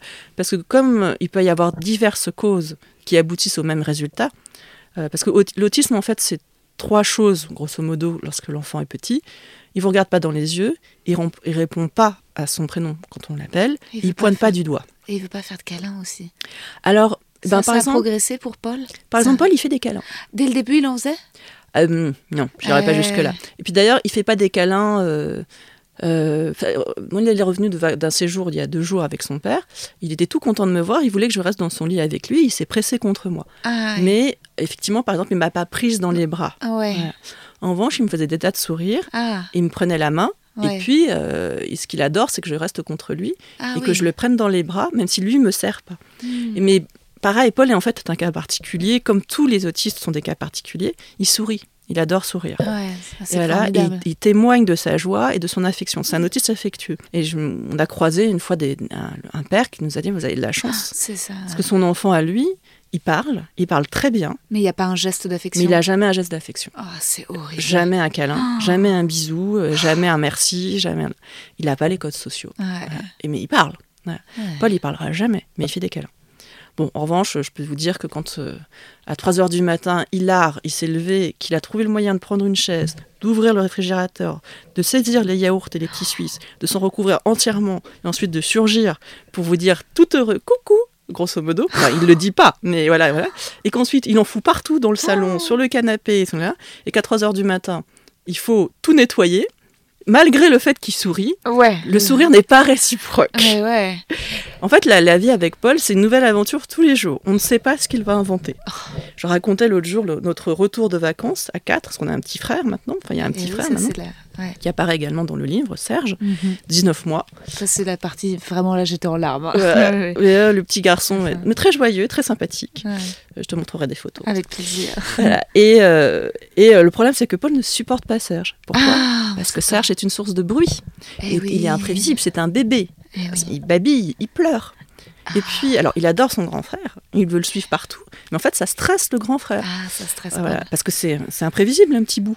Ouais. Il n'a pas du tout de geste d'affection envers Serge. Bon, après, c'est rare que même les enfants euh, Moi, neurotypiques. Et euh, beaucoup de gestes d'affection, ça oh, dépend de leur âge, en fait. Ouais. Paul, en fait, il a 18 mois d'âge mental, et être avec lui, enfin, avoir Paul, c'est de se dire, voilà, il va avoir 8 ans, il va avoir 10 ans, il va avoir 20 ans, mais il aura toujours 18 mois d'âge mental, allez, disons 2 ans maximum. Mm. C'est ça le problème, en fait. C'est d'avoir en permanence à prendre soin d'un enfant. Et alors, il aurait pu choisir 7 ans. Enfin, évidemment, je plaisante. Il ne pouvait rien choisir. Mais certains enfants, par exemple, ils ont le potentiel de. Ils atteignent 7-8 ans d'âge mental. Ben, c'est déjà ça. Ouais, Vous pouvez sûr. vous laver seul, vous pouvez manger seul. Vous pouvez, enfin, il y a un certain nombre de choses que vous pouvez faire, d'autonomie que vous pouvez acquérir. Voilà. Et Et- vous revenez des vacances, tu disais l'anecdote? Ouais, on revient des vacances. Donc, euh, on est avec les deux gosses, plus euh, donc deux valises, ainsi qu'une poussette. Donc, moi, j'ai pris le bébé, j'ai la poussette et j'ai un sac. Alexandre est avec, qui s'appelle Adrien dans le livre, a deux, deux bagages avec lui, plus Paul. Le problème, c'est que Paul, euh, stressé par la présence de Serge pendant tous ces, ces jours, alors plusieurs fois il a essayé de le frapper, Oh. et euh, il, fait des- il a fait des crises, c'est-à-dire qu'il s'est roulé par terre en hurlant, en pleurant, enfin voilà, il, a- il était incalmable pendant de très très très longues minutes. Ben là, on arrive, il fait chaud, il y a 200 personnes, le TGV débarque, Paul fait une crise. Donc du coup, il se jette par terre, il balance ses chaussures, Oh là là. euh, il se commence à s'arracher les cheveux, il hurle, il se roule. Et nous, on est évidemment donc, dans les choux, puisqu'on a, on est tous les deux. voilà. Finalement, sur les 200 personnes, une réagit, une petite mamie, avec son petit-fils de 6 ans qui dit Je vais vous aider. C'est quand Ah. même la seule qui a réagi. merci, ma- merci, madame, si vous nous écoutez. Et alors, elle prend l'une des valises et elle nous aide. On arrive à atteindre le wagon, et avec mon mari, on se dit Bon, on est obligé de se diviser puisque en fait Paul sinon va faire un truc à Serge vu l'état dans lequel il est. C'est Oh. clair que comme il avait déjà assommé Serge plusieurs fois, voilà. Donc euh, moi je reste dans le compartiment avec Paul. Serge va être avec Alexandre et Alexandre va s'amuser à lui faire monter et descendre les escaliers entre les deux étages du train. Serge est ravi. Euh, non, Alexandre l'est moins. moi je suis pas hyper Ah, joueuse attends, non tu veux dire que déjà Serge, à 19 mois, il sait déjà bien descendre et monter des escaliers? Tout à fait. En tout cas, là, maintenant, il sait très très bien. Il s'est entraîné Ah oui, pendant donc lui, il est plusieurs un heures de petit peu en avance. Lui, euh, il- d'un point de vue moteur, ouais, il est pas en retard, c'est ouais, sûr. ouais. Mm. Voilà, mais il accompagne son frère au trampoline. Le talent de Paul, c'est un talent moteur, c'est le trampoline. Il fait Ah. du trampoline mieux que beaucoup d'adultes. Ok, saute très c'est bien. assez étonnant. J'ai des vidéos que je pourrais te montrer si ça t'amuse. Donc c'était un sacré voyage, quoi. Tu t'es Euh, retrouvé avec Paul. Voilà, C'est-à-dire que pendant 1 minute 30, je me suis dit, je vais aller faire pipi. Ouais. Je suis partie faire pipi. À mon retour, Paul avait piqué le croque-monsieur d'une dame. Donc, il l'avait, et il l'avait boulotté. Donc, c'était bien, à gauche. Et à droite, il avait piqué la bouteille d'eau d'une autre dame. Et après, il s'était dit, ben tiens, je vais la vider entièrement sur Oh, les sièges de papa, maman et moi. Voilà. Et donc, je m'étais dit, ouh, ça fait cher la minute 30 de pipi, quoi. Oh. Et donc, c'est, ça aussi la Et vie ça, avec c'est le quotidien. Mais alors, par contre, il y a quelque chose, c'est-à-dire que dans la, la, la comparaison, euh, mais je veux pas trop tout révéler, mais entre Temple et, et, euh, et ton histoire, c'est que, et ça, c'est la success story, elle est plus dans la tienne, c'est que la mère de Temple se sépare de son mari. Mm. Alors que, donc, euh, Adrien dans le livre, Alexandre dans la vie, vous avez surmonté ces épreuves. Et ça, c'est beau quand même. Et parce que tu te dis que, je sais pas, mais c'est impossible. Comment un couple survit à ça, quoi? Eh bien, statistiquement, 85% des couples avec enfants autistes ne survivent pas à ça. Tu vois? C'est parce qu'il y a une telle tension. Bien sûr. Il y a une telle euh, fatigue, un tel épuisement. Ils ont souvent des gros problèmes de sommeil. En fait, la plupart du temps, euh, bon, tout le monde est en dépression, évidemment. Ben. Ils sont épuisés parce que les enfants autistes ont tellement de problèmes de sommeil. Parfois, ils dorment pas du tout de la nuit. Ouais, donc Euh, fatigue, énervement, voilà. cris, euh, Parce qu'il faut imaginer, bon, voilà, pas dormir une nuit déjà, on n'est pas hyper frais le lendemain. mais des années. Des années, Mhm. huit ans sans dormir. Quoi. Ah là là. Et alors, évidemment, on devient fou, en Ouais, fait. complètement. donc, le premier qui prend, c'est le proche. Bah oui, celui qui peut parler. Voilà, Ouais. avec qui, qui est là, qui, comprend ça, mais en même temps, on voudrait que vous êtes davantage. Ouais. Et, euh, et en même temps, chacun. Enfin bon, donc euh, c'est- une épreuve quasi inhumaine, je pense, Ouais. en certains cas. Mais Et- vous, vous y êtes parvenu. Euh, oui, pas sans secousse. voilà, parce que ça a été. euh, ça a été je pense qu'on a, on a tout connu, quoi. Voilà. Hmm. C'était comme des, boules, comme des boules de flipper dans le jeu, quoi. On, on a pris des coups de partout.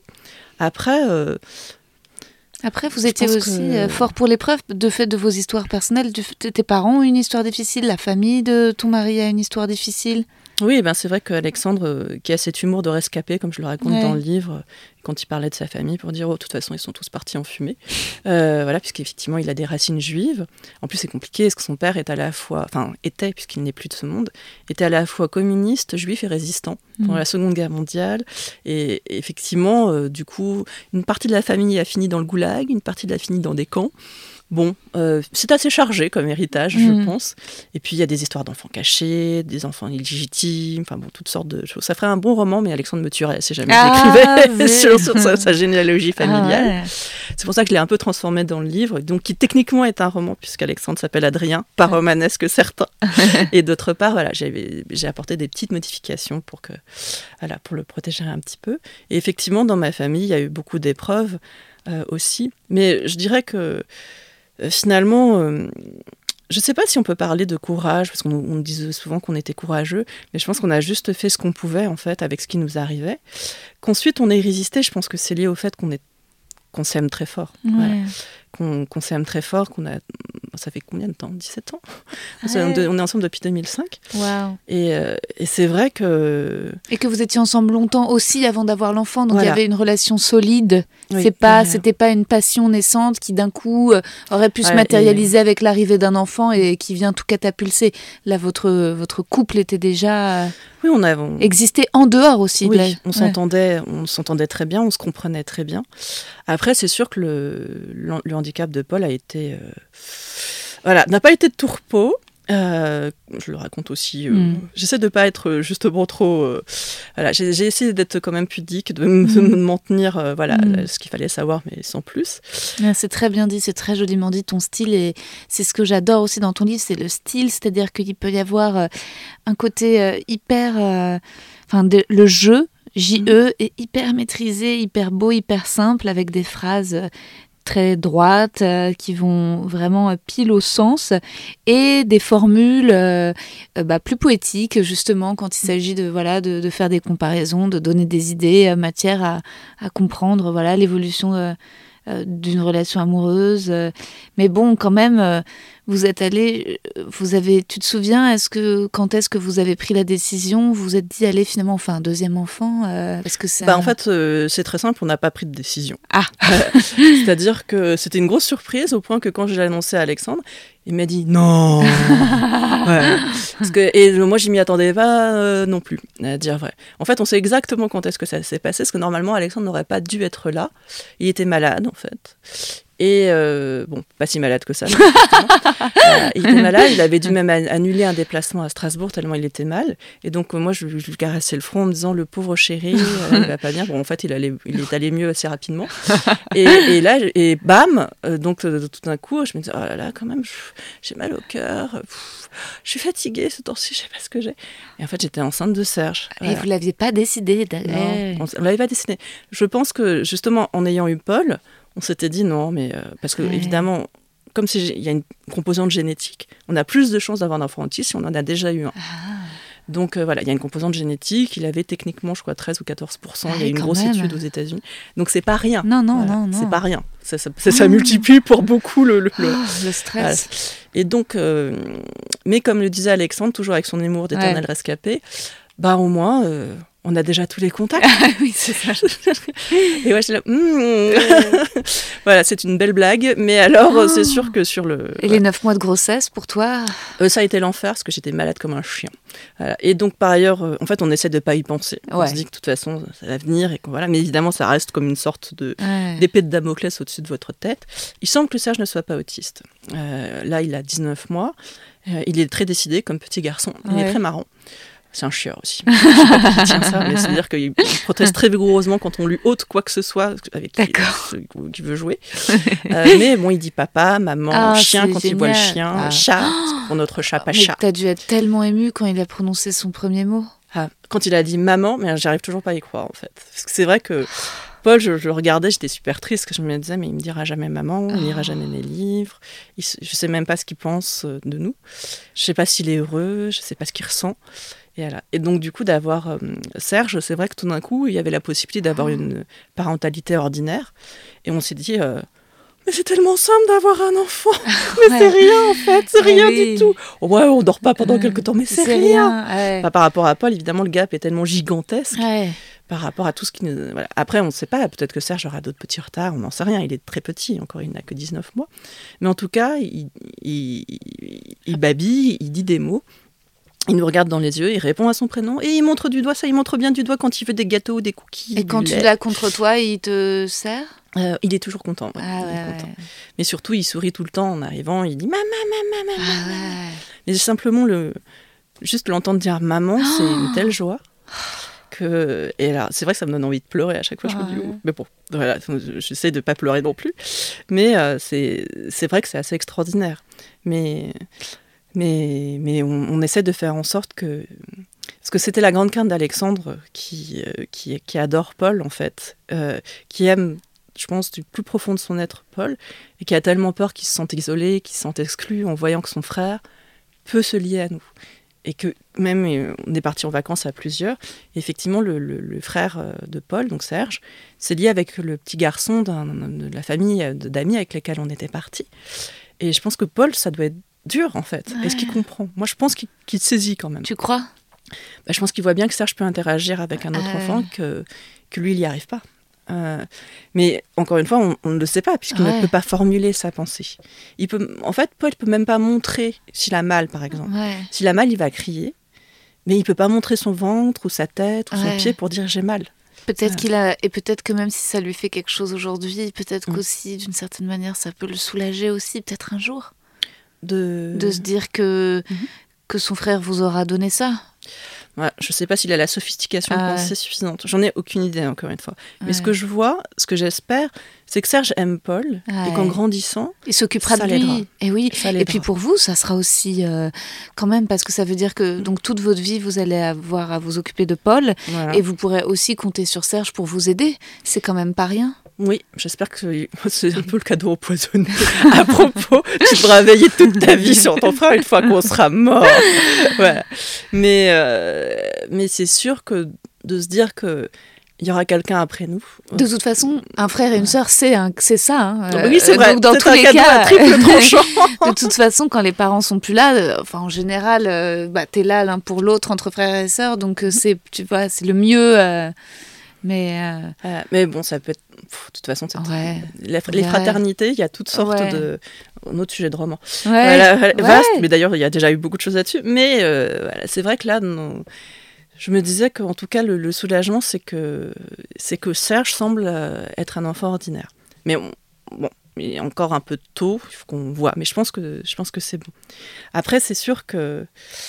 Voilà, en tout cas, pour, euh, pour revenir à ce que tu disais sur, euh, sur euh, mon style, je me disais que c'est vrai que j'ai essayé de faire quelque chose. Par exemple, le roman précédent, Les Inconsolés, bon, il y a beaucoup, c'est beaucoup plus, euh, comment dire, on va dire gothique et poétique et romantique, Euh, voilà, parce que c'est un roman, parce que là, évidemment, pour un enfant sans histoire, euh, l'idée c'était de rendre avec le plus de justesse possible à la fois notre quotidien, mais aussi ce que c'est que la maladie, ce que c'est que la prise en charge, euh, et euh, finalement d'aller droit au but, même si en effet je me suis pas interdit euh, certaines métaphores euh, qui Ouais. me paraissaient indispensables pour rendre compte des choses. Et et c'est vrai que c'est un, c'est un livre qui, dans l'ensemble de mon travail, est un peu particulier pour Mm. ça. Même si, en fait, il s'inscrit aussi dans la droite ligne des autres, parce que, par exemple, je fais toujours des récits à deux voix. Je sais pas Mhm. pourquoi, j'aime ça. euh, ça m'intéresse de pouvoir euh, avoir plusieurs points de vue sur une même histoire, parce qu'on peut jouer avec le lecteur, du coup. Et là, je- finalement, c'est aussi une façon de jouer avec le lecteur, et de le faire réfléchir aussi à la fin euh, à qu'est-ce que c'est qu'avoir une histoire? Mm. Qu'est-ce que ça signifie? Parce qu'en fait, on vit dans un monde qui est tissé d'histoires aujourd'hui, que ce soit sur Netflix, que ce soit au cinéma, que ce soit dans les romans, mais que ce soit même en politique. On fait du storytelling. Mm. Euh, j'avais aussi envie de réfléchir à ça. Et surtout, j'avais envie que ce soit un, que ce soit un livre qui puisse intéresser des personnes qui sont absolument pas touchées par le handicap, Mm. comme les personnes qui sont touchées par le handicap. Et j'ai l'impression, mais on en est évidemment qu'au qu'au début, nous enregistrons aujourd'hui, nous sommes le 13 juin, ben, j'ai l'impression que ça, ça fonctionne parce qu'il y a des personnes qui ne me connaissaient pas, qui n'étaient pas liées au handicap, les représentants dont on parlait tout à l'heure, qui sont venus me voir, euh, qui avaient déjà lu le livre et qui m'ont dit mais votre livre m'a ouvert un monde. Ah ouais. C'est extraordinaire parce que moi je suis pas concernée par le handicap, je suis pas concernée par l'autisme. En revanche, je suis, pas, je suis papa, un- voilà, je suis papa et euh, en fait je me suis totalement, euh, voilà, j'ai glissé dans le livre, j'en suis plus sortie. Et Ah ensuite, ouais. Euh, bah, je suis allée regarder sur euh, Netflix le, le- le biopic sur Temple Grandin. Ensuite, Ah, il y a un biopic sur Temple Grandin sur Netflix? Euh, pas Ah. sur Netflix, il est sur Ah. OCS. Ah, c'est sur OCS avec Claire Danes, c'est ça, C'est ça? Ah, Elle a oui, eu le oui. Golden Globe. Ah pour. ouais, ouais, ouais. Et, euh, Moi, j'avais du mal à aller vers la fiction. Ben, justement, c'est un biopic. Ah ouais, Donc, ouais, ça pas, reste fait, fidèle quand même. À, Voilà, mais j'en parle d'ailleurs dans le livre à la fin. Tu verras quand on, en poursuivant. Enfin, Tu l'as lu Ah, je l'ai lu jusqu'au bout. Ah non, je l'ai terminé. Je parle en fait de Oui. Temple. euh, je parle du biopic à un moment. Tu sais, c'est Oui, oui. l'obsession des portes. Oh, Ah, tu sais, avec euh, parce qu'en fait, dans le dans le film, ce ils ont utilisé son obsession des portes pour scander les grandes étapes de, son- de ces épreuves. Ils ont repris les plans d'époque pour toutes les installations qu'elle avait dessinées, donc c'est les vrais. Ah oui, oui, tu Et parles. elle, ouais, que et ça, elle a ça- pris un coach Ouais, qui pour lui a euh, re- p- voir retranscrire exactement la manière de mimiques, parler la et la manière de. Ouais, ouais, ouais. Donc en fait, si tu veux, c'est à la fois c'est un film, en fait c'est un film d'une reconstitution la- Hyper la- exact. Voilà. oui, je La me souviens, productrice ouais. était la mère d'un enfant autiste. Ah ouais. Non, quand j'ai lu ce chapitre dans ton livre, je me suis dit ah ça donne envie. Mhm. Euh, et puis ensuite, quand j'ai commencé cette série sur euh, un ado autiste et que c'était un comédien normal qui le jouait, qui avait d'un coup, je sais pas pourquoi, euh, j'étais un peu gênée euh, de voir Mhm. Ouais, l'autiste jouer. Mais après, il faut que je regarde ce biopic et ça se trouve la performance de Claire Danes est tellement dingue et, et le film tellement fidèle que en fait, euh, c'est moins gênée. ouais. Je pense qu'en fait, parce qu'en plus Temple a participé euh, au processus, elle était là.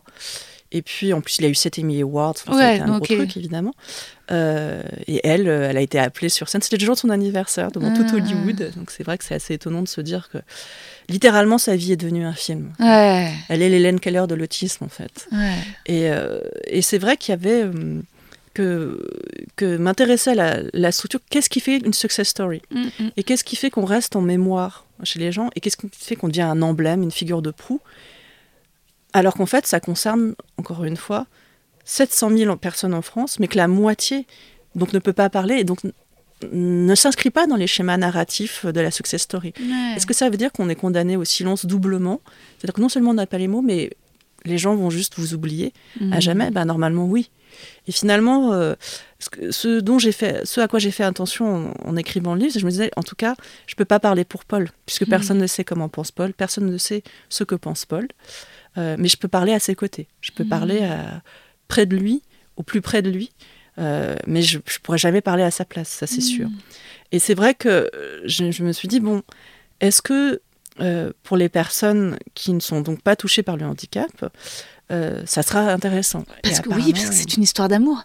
C'est une histoire, je pense, d'amour. C'est qu'est-ce que c'est qu'être parent? Qu'est-ce que c'est de traverser cette épreuve-là?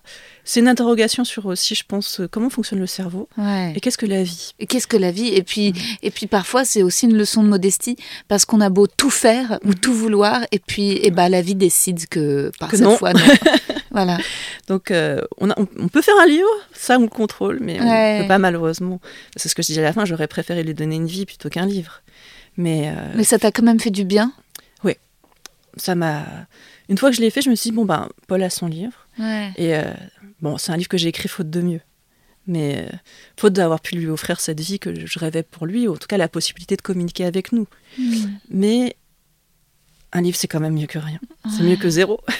Et puis, je suis contente d'avoir réussi à trouver une forme et à pouvoir, en fait, à, à pouvoir avoir, j'espère, tirer un peu de beauté et tirer un peu de, de réflexion ou d'intelligence d'une situation qui a manqué en fait nous anéantir parce que c'est vrai que le livre est né d'une vie fracassée. On s'est dit oh, qu'on s'en remettrait jamais avec mon mari, euh, l'un et l'autre individuellement et ensemble. On s'est dit que que c'était fini quoi. On, a réfléchi. Enfin, je pense que Alexandre comme moi avons été tentés par euh, par euh, pas par la fin de tout, quoi, mais avec la fin de tout, mais en se disant, mais en même temps, si on se tue, il y a Paul. Donc c'est vrai que c'est des et de se dire bon ben on peut s'en relever, on peut créer à partir de ça.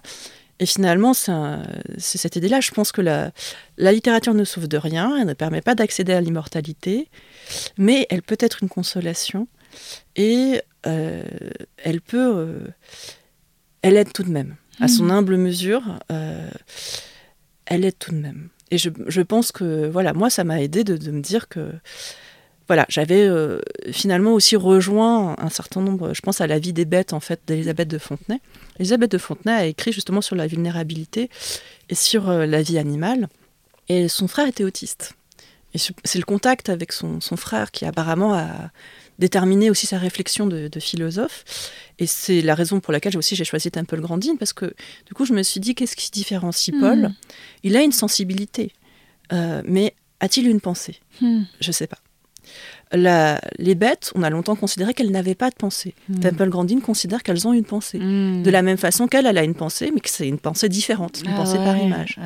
Donc, euh, c'est beau, c'est tellement juste, c'est une question sur le vulnérable, quoi, et sur les autres cerveaux. Et c'est vrai que et c'est vrai que c'est marrant parce que quand on parle des bêtes, les gens ont toujours l'impression que c'est gnangnan. Enfin, tu sais, mm. comme si s'il fallait être Brigitte Bardot pour s'intéresser euh, aux animaux. C'est ça. Alors que non, moi, mon chat, mais je suis. Mais et c'est marrant parce que je suis toujours fascinée par son intelligence, par son sa, sa façon de penser. Parce que tu vois, en effet, il a une mémoire de très courte. De poisson rouge. De poisson rouge, à chaque fois qu'il va sur... Mais c'est trop mignon qu'à chaque fois qu'il va sur ma terrasse, il a l'impression d'être dans la savane et que c'est un nouveau lieu. Mm. Ou quand j'ouvre la porte et qu'il va dans le couloir, je me dis c'est trop mignon que pour lui, il renifle et que ce soit si plein de renouveau, ce mm. truc qu'il voit tous les jours. Et en même temps, donc parfois je me dis, bon, ça c'est pas une preuve de grande intelligence, mais la dernière fois, euh, je sais plus, euh, bah, j'étais partie en tournée, je reviens et je lui avais fait des gros bols de croquettes, mais en fait, euh, j'ai je, je, il miaulait. Je me dis, mais attends, je comprends pas. Puis je lui avais redonné à manger. Puis je, vois, je vais défaire mes, mes, valises, je vais dans la salle de bain. Il continue de miauler. Qu'est-ce qu'il veut? Et là, il a sauté, il est allé dans la baignoire et il a pointé avec mhm. son museau le robinet. Et mhm. j'ai compris qu'il avait soif. Ha Qu'il avait plus d'eau dans son bol et que j'en avais pas laissé assez. Mmh. Et là, je me suis dit, ah ouais capacité de communication en ah cas de nécessité, elles sont là. Non mais c'est-à-dire que c'est ça. Je me suis dit en fait, il a toutes les capacités, c'est juste qu'il les utilise quand il veut, en cas extrême de. Quand il a besoin. quand il en a besoin.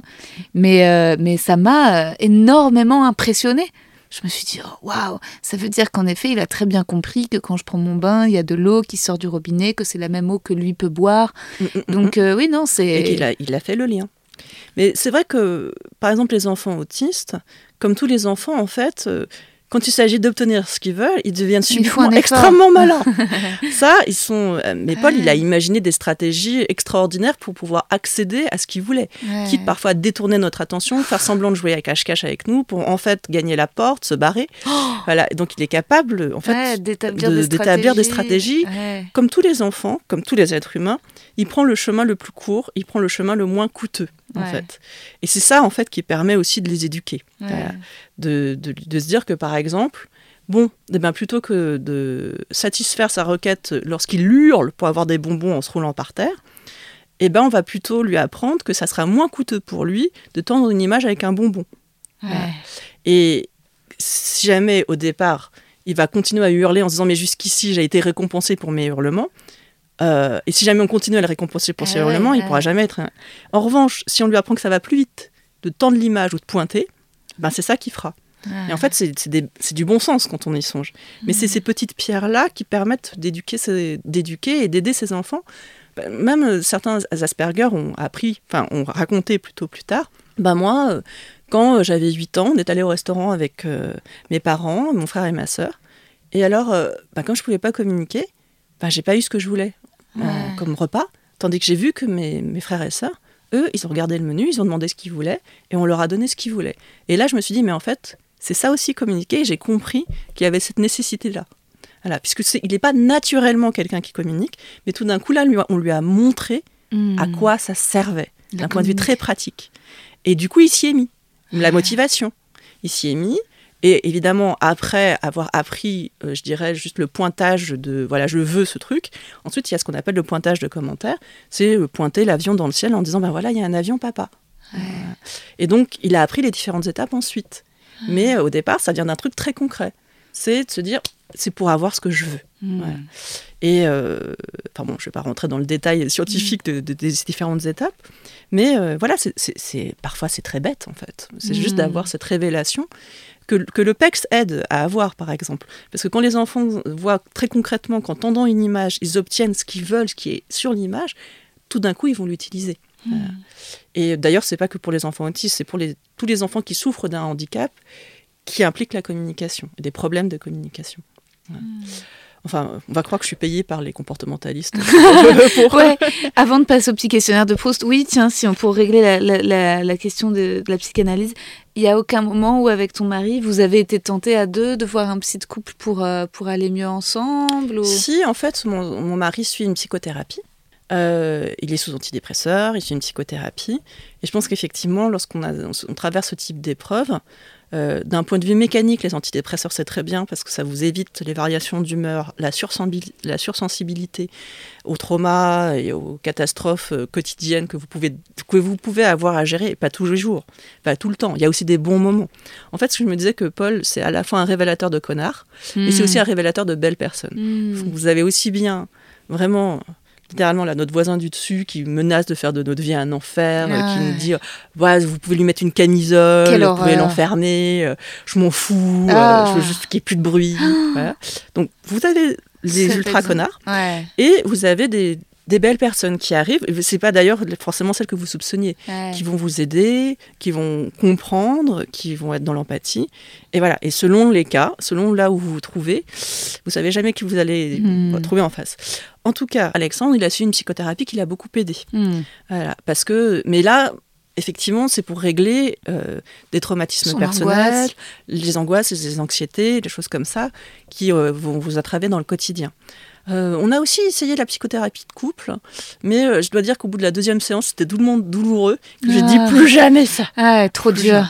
Oui, parce qu'en fait, du Vous coup, pleuriez, tout, euh, ouais. tout sortait Ah ouais. et c'est trop violent. Il fallait retenir.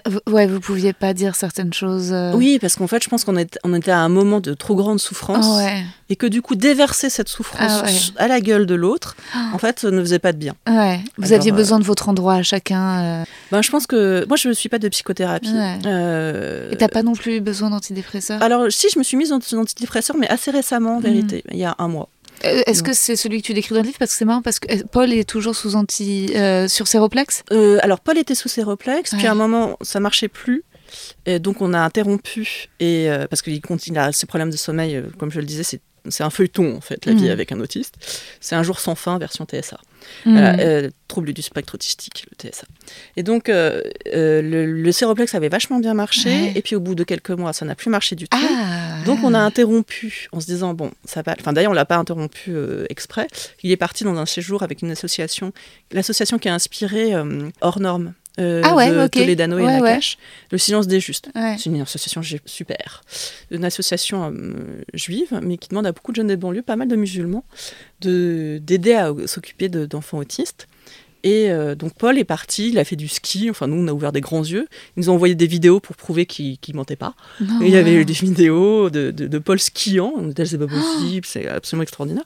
Bref, euh, Paul est revenu de ce séjour et en fait, le, Il on n'a avait pas pris ses médicaments. le- le- oui, il y a eu un changement de moniteur et Mhm. je crois qu'on n'a pas retrouvé le séroplex.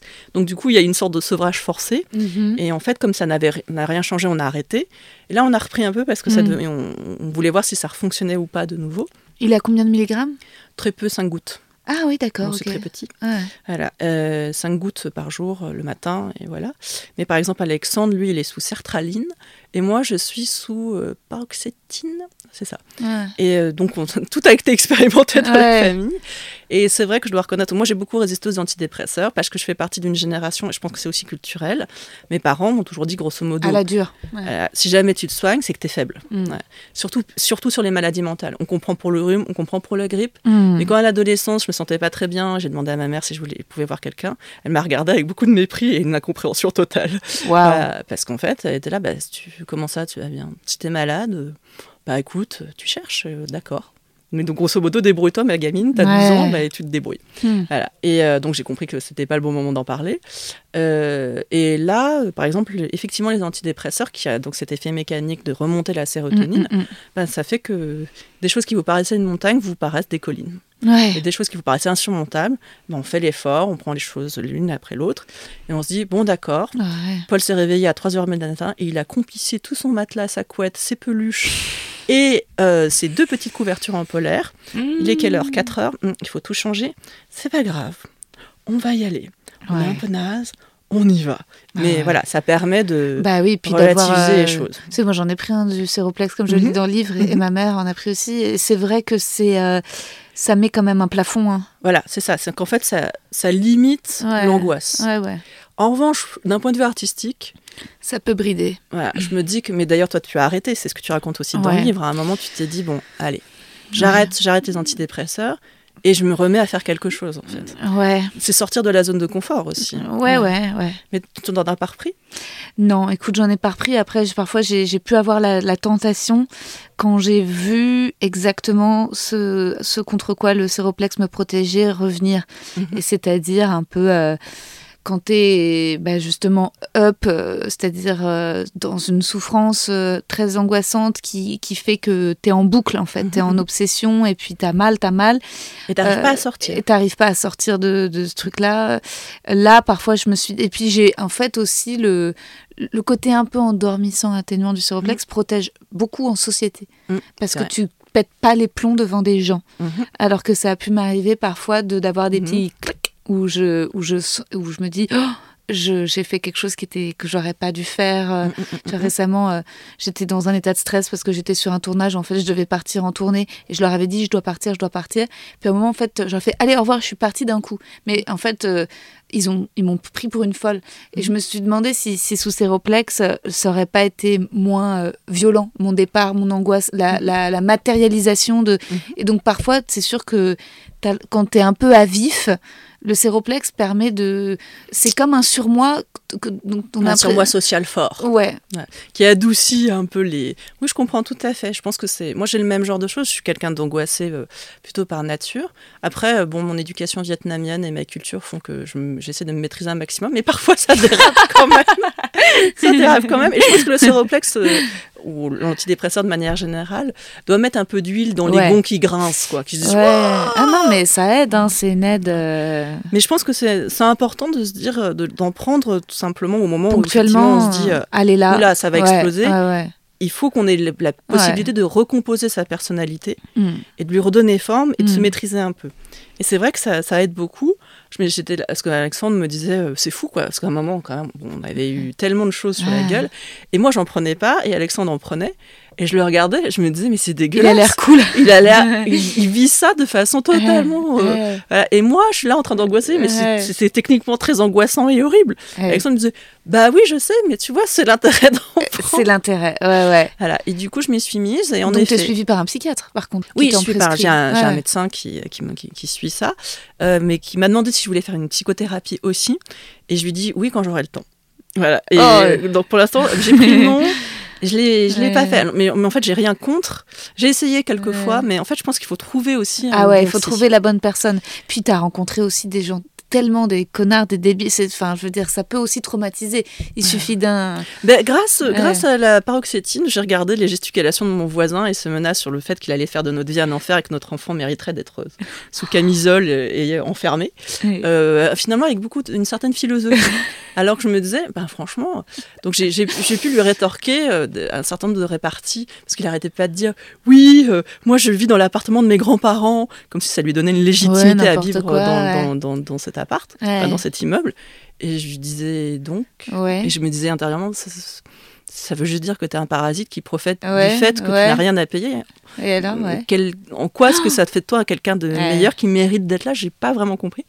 Et, euh, et c'est vrai que voilà, il était. Et bon, je pense que de toute façon, je peux comprendre. hein. je pense que c'est dur pour lui de, de- de vivre avec les bruits de Paul qui se réveille euh, parfois tôt. Il n'était pas content parce qu'il s'est réveillé à 7h un dimanche.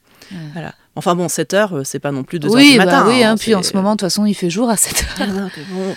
Voilà, mais non, il veut ses grasses matinées, il Ah exige ouais. ses grasses matinées. Oui, mais il y a manière de communiquer euh, de façon apaisée, de comprendre que c'est pas votre faute. euh. Non, mais ce qui est horrible, c'est qu'il supporte le bruit du bébé et qu'il le trouve parce que c'est le bruit du bébé, Ah. c'est normal. Ah ouais, c'est horrible. Et donc il m'a dit non mais un bébé ça va, ça pleure, euh, ça, ça, ça babille, ça crie, euh, c'est un bébé quoi. Ah, Ouais. L'autre, c'est un handicapé. C'est le bruit de l'autre qui supporte. Ah, ouais, c'est terrible. Et je me suis dit parce qu'il il se rend, je me disais mais est-ce qu'il se rend compte de ce qu'il est en train de me Ah, dire? c'est une vraie xénophobie. Euh, Et tu l'as beaucoup, tu l'as rencontré ça dans le regard de certaines personnes, un regard. Oui, certains n'aiment- ben, en fait certains considèrent que ces enfants ne devraient pas exister, qu'on devrait les parquer à part et que et en fait ça les dérange, ça les dérange. Après. euh, encore une fois, c'est quelque chose que je peux comprendre. Je me disais, mais si moi, j'avais pas eu d'enfants différents, et même déjà, par exemple, imaginez, vous n'avez pas d'enfant.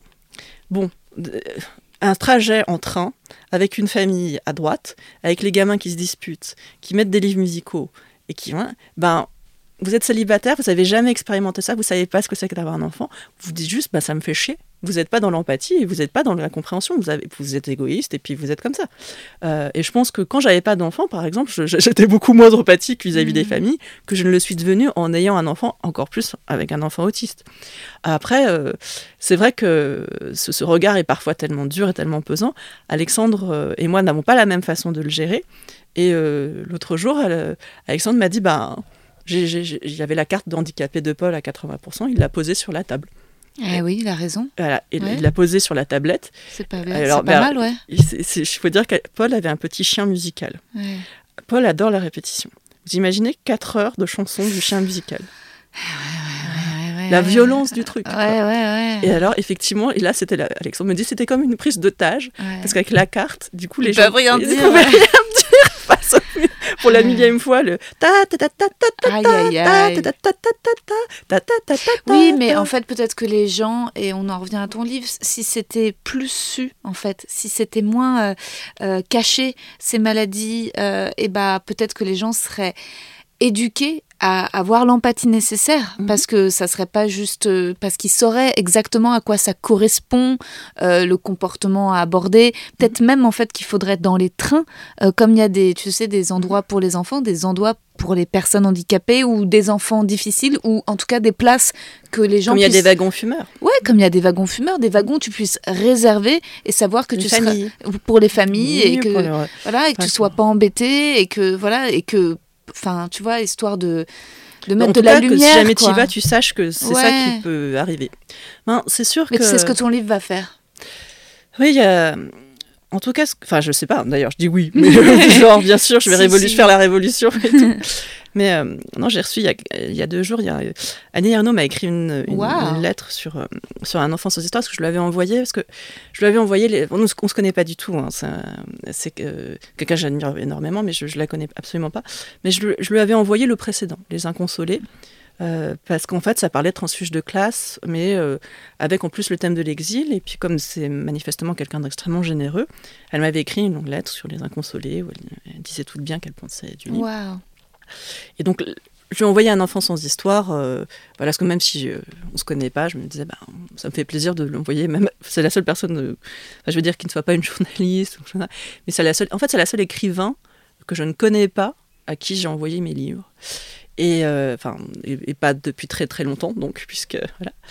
Et euh, là elle, me disait quelque chose qui avait ce sens là qui était euh, oui enfin elle m'écrivait quelque chose en ce sens là que oui ces comportements qui sont incompréhensibles en apparence grâce à Temple en fait on voit qu'ils sont explicables et que la, la normalité c'est toujours de l'humain en fait. Hmm. c'est encore et toujours de l'humain en vérité. Et que la France n'est pas actuellement n'a pas l'air de l'accepter en fait. Que la société française n'arrive pas encore à l'accepter et ça vient aussi, euh, je pense, d'une histoire du handicap en France qui est particulière, qui est que en fait on a isolé les handicapés euh, dans des institutions au lendemain de la Seconde Guerre mondiale, parce que la France, l'État en fait, a, remis aux parents euh, a donné aux parents d'enfants handicapés ce rôle. Et c'était à eux de s'occuper de ça. Donc, ils, ont, et donc les parents ont bâti ou ont utilisé des, des bâtiments pour qu'on puisse élever, qu'ils puissent élever leurs enfants là. Dans l'ensemble de l'Europe, il y a eu ensuite un vaste mouvement de désinstitutionnalisation. On a ouvert ces établissements et on, les a, on a inclus les handicapés. La France n'a pas fait ce mouvement. Et c'est pour ça qu'on a deux générations de retard. Euh, l'idée de Sophie Cluzel, qui était la présidente, euh, euh, précédente ministre secrétaire d'État au, handicap, eh bien, c'était d'ouvrir les IME de façon à ce que les compétences des IME sortent et qu'elles puissent innerver l'ensemble de la société. Et euh, je me disais, mais il y a juste un problème, c'est que même au sein des IME, les compétences n'y sont pas. Hmm. C'est ça le problème. C'est qu'il hmm. faudrait, et même pour par exemple les accompagnants, on a parlé de l'école inclusive euh, au moment de, des élections présidentielles, tout le monde est tombé sur Éric Zemmour en disant gna gna gna, il n'a pas bien dit, c'est pas bien, l'école elle doit être inclusive bien sûr, gna gna gna gna. Mais en fait, aucun des politiques n'a tenu un discours un sens soit peu intelligent, sauf un, qui était François Ruffin. Parce que lui connaît cette affaire, je le connais pas non plus François Ruffin, je ne suis pas particulièrement mélanchoniste par ailleurs, mais euh, je dois dire que lui a eu un discours intelligent, parce que lui connaît ça, vu qu'il a fait un documentaire sur euh, plusieurs femmes qui occupent comme ça des fonctions de soins, qui sont sous-payées, qui n'ont pas de statut, et les accompagnants d'enfants autistes, ça en fait partie. Tu veux, tu veux un peu d'eau? Excuse-moi.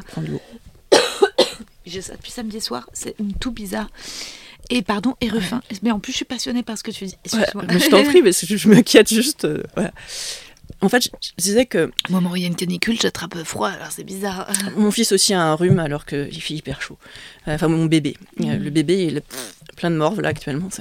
Parce que quand même, il faut faire attention le soir, il y a un vent. Voilà, c'est ça. C'est pour ça que j'ai pris une écharpe d'ailleurs en me disant tiens, je me suis mis en décolleté, c'était peut-être pas une bonne idée. J'ai chopé l'écharpe. En tout cas, tout sera, coupé. non, non, non, je le C'est l'horreur. C'est moi, je coupe très peu. Donc François Ruffin, lui, a fait observer déjà une chose tous les enfants ne peuvent pas aller à l'école, tous les enfants handicapés ne peuvent pas aller à l'école, et c'est vrai. Paul, par exemple, n'a pas sa place à l'école. Son handicap est trop grave. Il y mm. serait malheureux. Mm, mm. Euh, donc, il faut garder quand même quelques, voilà, des structures d'accueil de ce type. Et deuxièmement, en fait, en France, on a une inclusion low cost. Emmanuel Macron et Brigitte Macron ont eu quand même le geste de dire on va faire quelque chose pour, les, pour le handicap, on va faire quelque chose pour les enfants autistes. C'était d'ailleurs le sens de la carte blanche d'Emmanuel Macron face à Marine Le Pen lors du premier débat euh, présidentiel. C'est dire avec moi, il y aura plus d'enfants sans solution. Cinq ans après, euh, bah non, bah, évidemment. Euh, le problème, c'est que, comme le dit Ruffin, en effet, on a fait de l'inclusion low cost, c'est-à-dire que on s'est dit, on va pas tellement augmenter l'argent nécessaire pour que ces femmes puissent euh, continuer leur travail, ce qu'on va faire, c'est qu'on va leur donner plus d'enfants à gérer. Ah ouais, super. Alors du coup, peut-être qu'on en avait deux ou trois, tout d'un coup, elles en ont 4, 5, 6, jusqu'à 11 enfants. Voilà. Et puis, leur déplacement entre les établissements, c'est parce que c'est évidemment pas dans le même établissement, les déplacements ne sont pas payés. Donc, à la fin, mathématiquement, vous êtes, si vous êtes au SMIC horaire, Elles vous sont êtes en burn-out. En sont en burn-out, elles doivent s'adapter à 11 handicaps différents et elles sont payées sous le seuil de pauvreté parce que les déplacements ne sont pas payés. Quel enfer. Donc, même avec la meilleure volonté du monde, comment tu veux continuer? Ouais, Donc- donc, on n'y est pas, quoi. Ben non. Et donc, euh, Ruffin a dit ça, et c'était la seule parole intelligente, en fait, dans ce débat absurde.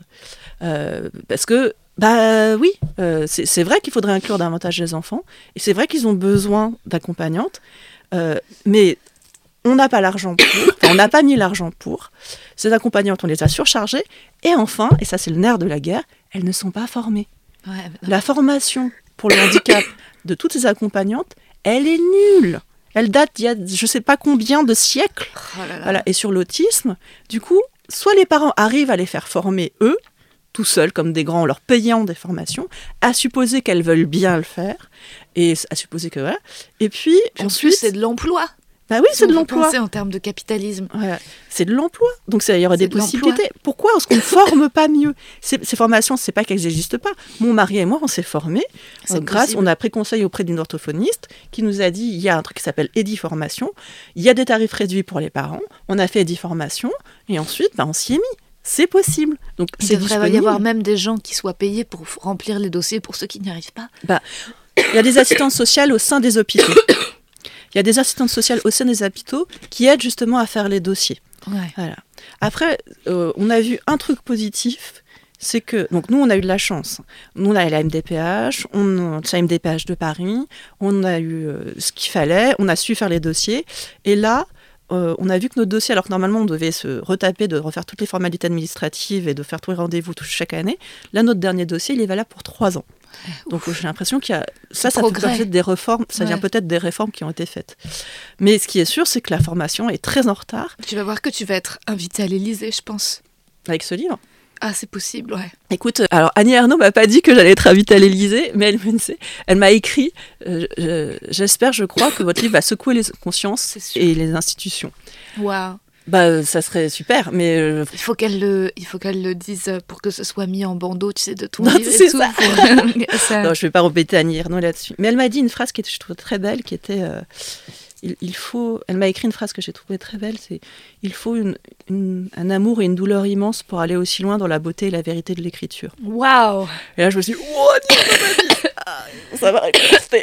Je suis 100% d'accord avec elle. Avant de m'étouffer complètement, est-ce que je peux passer au questionnaire de Proust? Oui. La qualité que tu préfères chez un homme? L'humour. La qualité que tu préfères chez une femme? Hmm, L'empathie. Le principal trait de ton caractère? Hmm. Je dirais euh, le, perfectionnis- le perfectionnisme allant jusqu'à l'obsessionnel névrosé. Ce que tu apprécies le plus chez tes amis? Euh, leur fidélité. Ton principal défaut? Mon principal défaut, il y en a beaucoup. Euh, hmm, parfois, je ne vois pas ce qui est juste sous mon nez. Et parfois, du coup, je. Voilà, je ne sais pas si c'est d'ailleurs une. Un, défaut social semble à l'autisme, mais hmm, parfois j'ai pas compris que certaines personnes étaient blessées ou avaient besoin. Et, euh, c'est comme si, voilà, après quand je, le remarque, je, fais ce qu'il faut pour. Mais parfois j'ai l'impression que j'ai une sorte d'aveuglement là-dessus et euh, qu'il faut que j'apprenne à mieux détecter euh, ce que ressentent mes proches et mes, et mes amis. Mais je ne sais pas si je suis totalement responsable ou si je suis un peu décalée, un peu fofolle. Tu penses que tu serais légèrement dans le spectre? Oui, je pense. C'est possible. Parce que parfois, je pense qu'il y a des attitudes qui me paraissent évidentes après coup, des comportements qui sont évidents après coup. qu'on a. Mais je pense que. Et je me demande si c'est pas pour ça que je me suis mise à écrire. Si, euh, parce que c'est une façon, pour moi, c'est une façon de lire le monde, en fait. Hmm. J'ai lu énormément pour, pour apprendre à lire le monde. Et du coup, j'écris aussi pour lire le monde de la même façon. Et pour lui donner une forme, pour lui donner un sens, pour interpréter les choses. Peut-être parce que justement j'ai eu des problèmes d'interprétation qui étaient peut-être également, donc je ne sais pas si c'est toujours la même chose que pour mes parents, liés à une culture différente. Ma première langue, c'est le vietnamien. Ma langue maternelle, c'est le vietnamien. Je suis née, j'ai été élevée par ma grand-mère et ensuite je suis allée à l'école. Et donc j'ai Hmm. découvert euh, le français et la France comme ça. Mais parfois je me disais, ah, c'est. À la fois, on a une, une double personnalité, parce qu'en plus, je suis pas la même personne quand je parle en vietnamien que quand je parle en français, je trouve. Euh, et, euh, et du coup, le, le, le- le décryptage du monde, il est là à la fois enrichi, mais plus complexe aussi. Ouais. D'avoir ce, d'avoir su très tôt qu'il y a deux façons de voir les choses, voire trois, voire dix, voire quinze. Hmm. Et je me dis que ça m'a donné peut-être ce, ce défaut-là. euh, de, de- bon, sinon, je, serais- je suis très susceptible, je trouve. Ça, c'est moins c'était pas- complexe, mais je C'était pas un tout, c'était du rire. Ah, je- moi aussi, je, je, je comprends, je vois tout à fait. Ton occupation préférée Lire. Ton idée du bonheur Hmm. Mon idée du bonheur, euh, continuer de lire et d'écrire avec mon mari euh, à mes côtés. D'ailleurs, de voyager avec lui pendant que j'y suis. et euh, avec mes enfants. Enfin, avec des pauses pour Paul. C'est-à-dire de temps en temps, c'est bien d'avoir des, des petits- des petits répits. Mais ouais, je, mais je pense que finalement, mon, mon bonheur, en fait, c'est d'être là où se trouve mon mari. Quel serait ton plus grand malheur? Le perdre et euh, ou perdre mes enfants. Hmm. Hmm. Oui, le- le- le- mais je pense que ça serait plus horrible de perdre mon mari. J'espère qu'il va pas écouter ça. il va, il va- son ego va en- enfin, enfler jusqu'à atteindre la taille d'un bœuf. Quel est ton état d'esprit actuel? Eh bien, mon état d'esprit actuel, c'est euh, euh, l'expectative, puisque j'ai fait ce livre, euh, parce que je ne sais pas ce que les gens vont en penser, qu'en même temps j'ai des retours forts de, des gens qui l'ont déjà lu, et que ça me, surprend, ça me ravit, mais ça me surprend aussi, parce que moi j'avais peur que le... En fait, j'avais peur que ça soit un livre qui fasse peur, voilà, qui soit dur, qui soit trop compliqué à, à vendre, en fait, ou à pitcher, ou à je ne sais quoi, et en fait, apparemment, non. Mais euh, voilà, mais je suis dans l'expectative parce qu'on ne sait jamais de, de quoi demain sera fait. Et puis, euh, bon, mon dernier livre, il s'est pris le Covid, donc après ça, on- tout est relatif. Hmm, Il sort à quelle date en librairie? Le- il sort le 17 août. 17 août. Un enfant sans histoire. Merci Mine. Merci Rosa. Et voilà, c'était Mine Tranui à l'occasion de la sortie de son livre Un enfant sans histoire à lire absolument et à offrir, à mettre dans toutes les mains. Désolée pour les bruits de micro, faut que je fasse gaffe sur le moment s'il y a quelque chose qui tape sur la table, euh, que je dise peut-être à l'invité de faire attention au coude et aussi que je prenne des vitamines, des compléments alimentaires cette année peut-être pour moins tomber malade. Je vous retrouve en tournée de mon spectacle à Aix-en-Provence les 16 et 17 septembre 21h à la Fontaine d'Argent et à nouveau à la nouvelle scène à partir du 23 septembre, toujours les vendredis et samedis à 21h. Si vous cherchez encore d'autres livres, je vous en ai parlé en pré-roll cet été, mais il y a Kérosène d'Adeline Dieudonné en version proche. Et là, je termine les dernières pages passionnantes du Virginie Despentes, cher connard. Au plaisir de vous présenter de nouvelles écrivaines aussi extraordinaires que Mine dans le podcast. Bonne lecture, bisous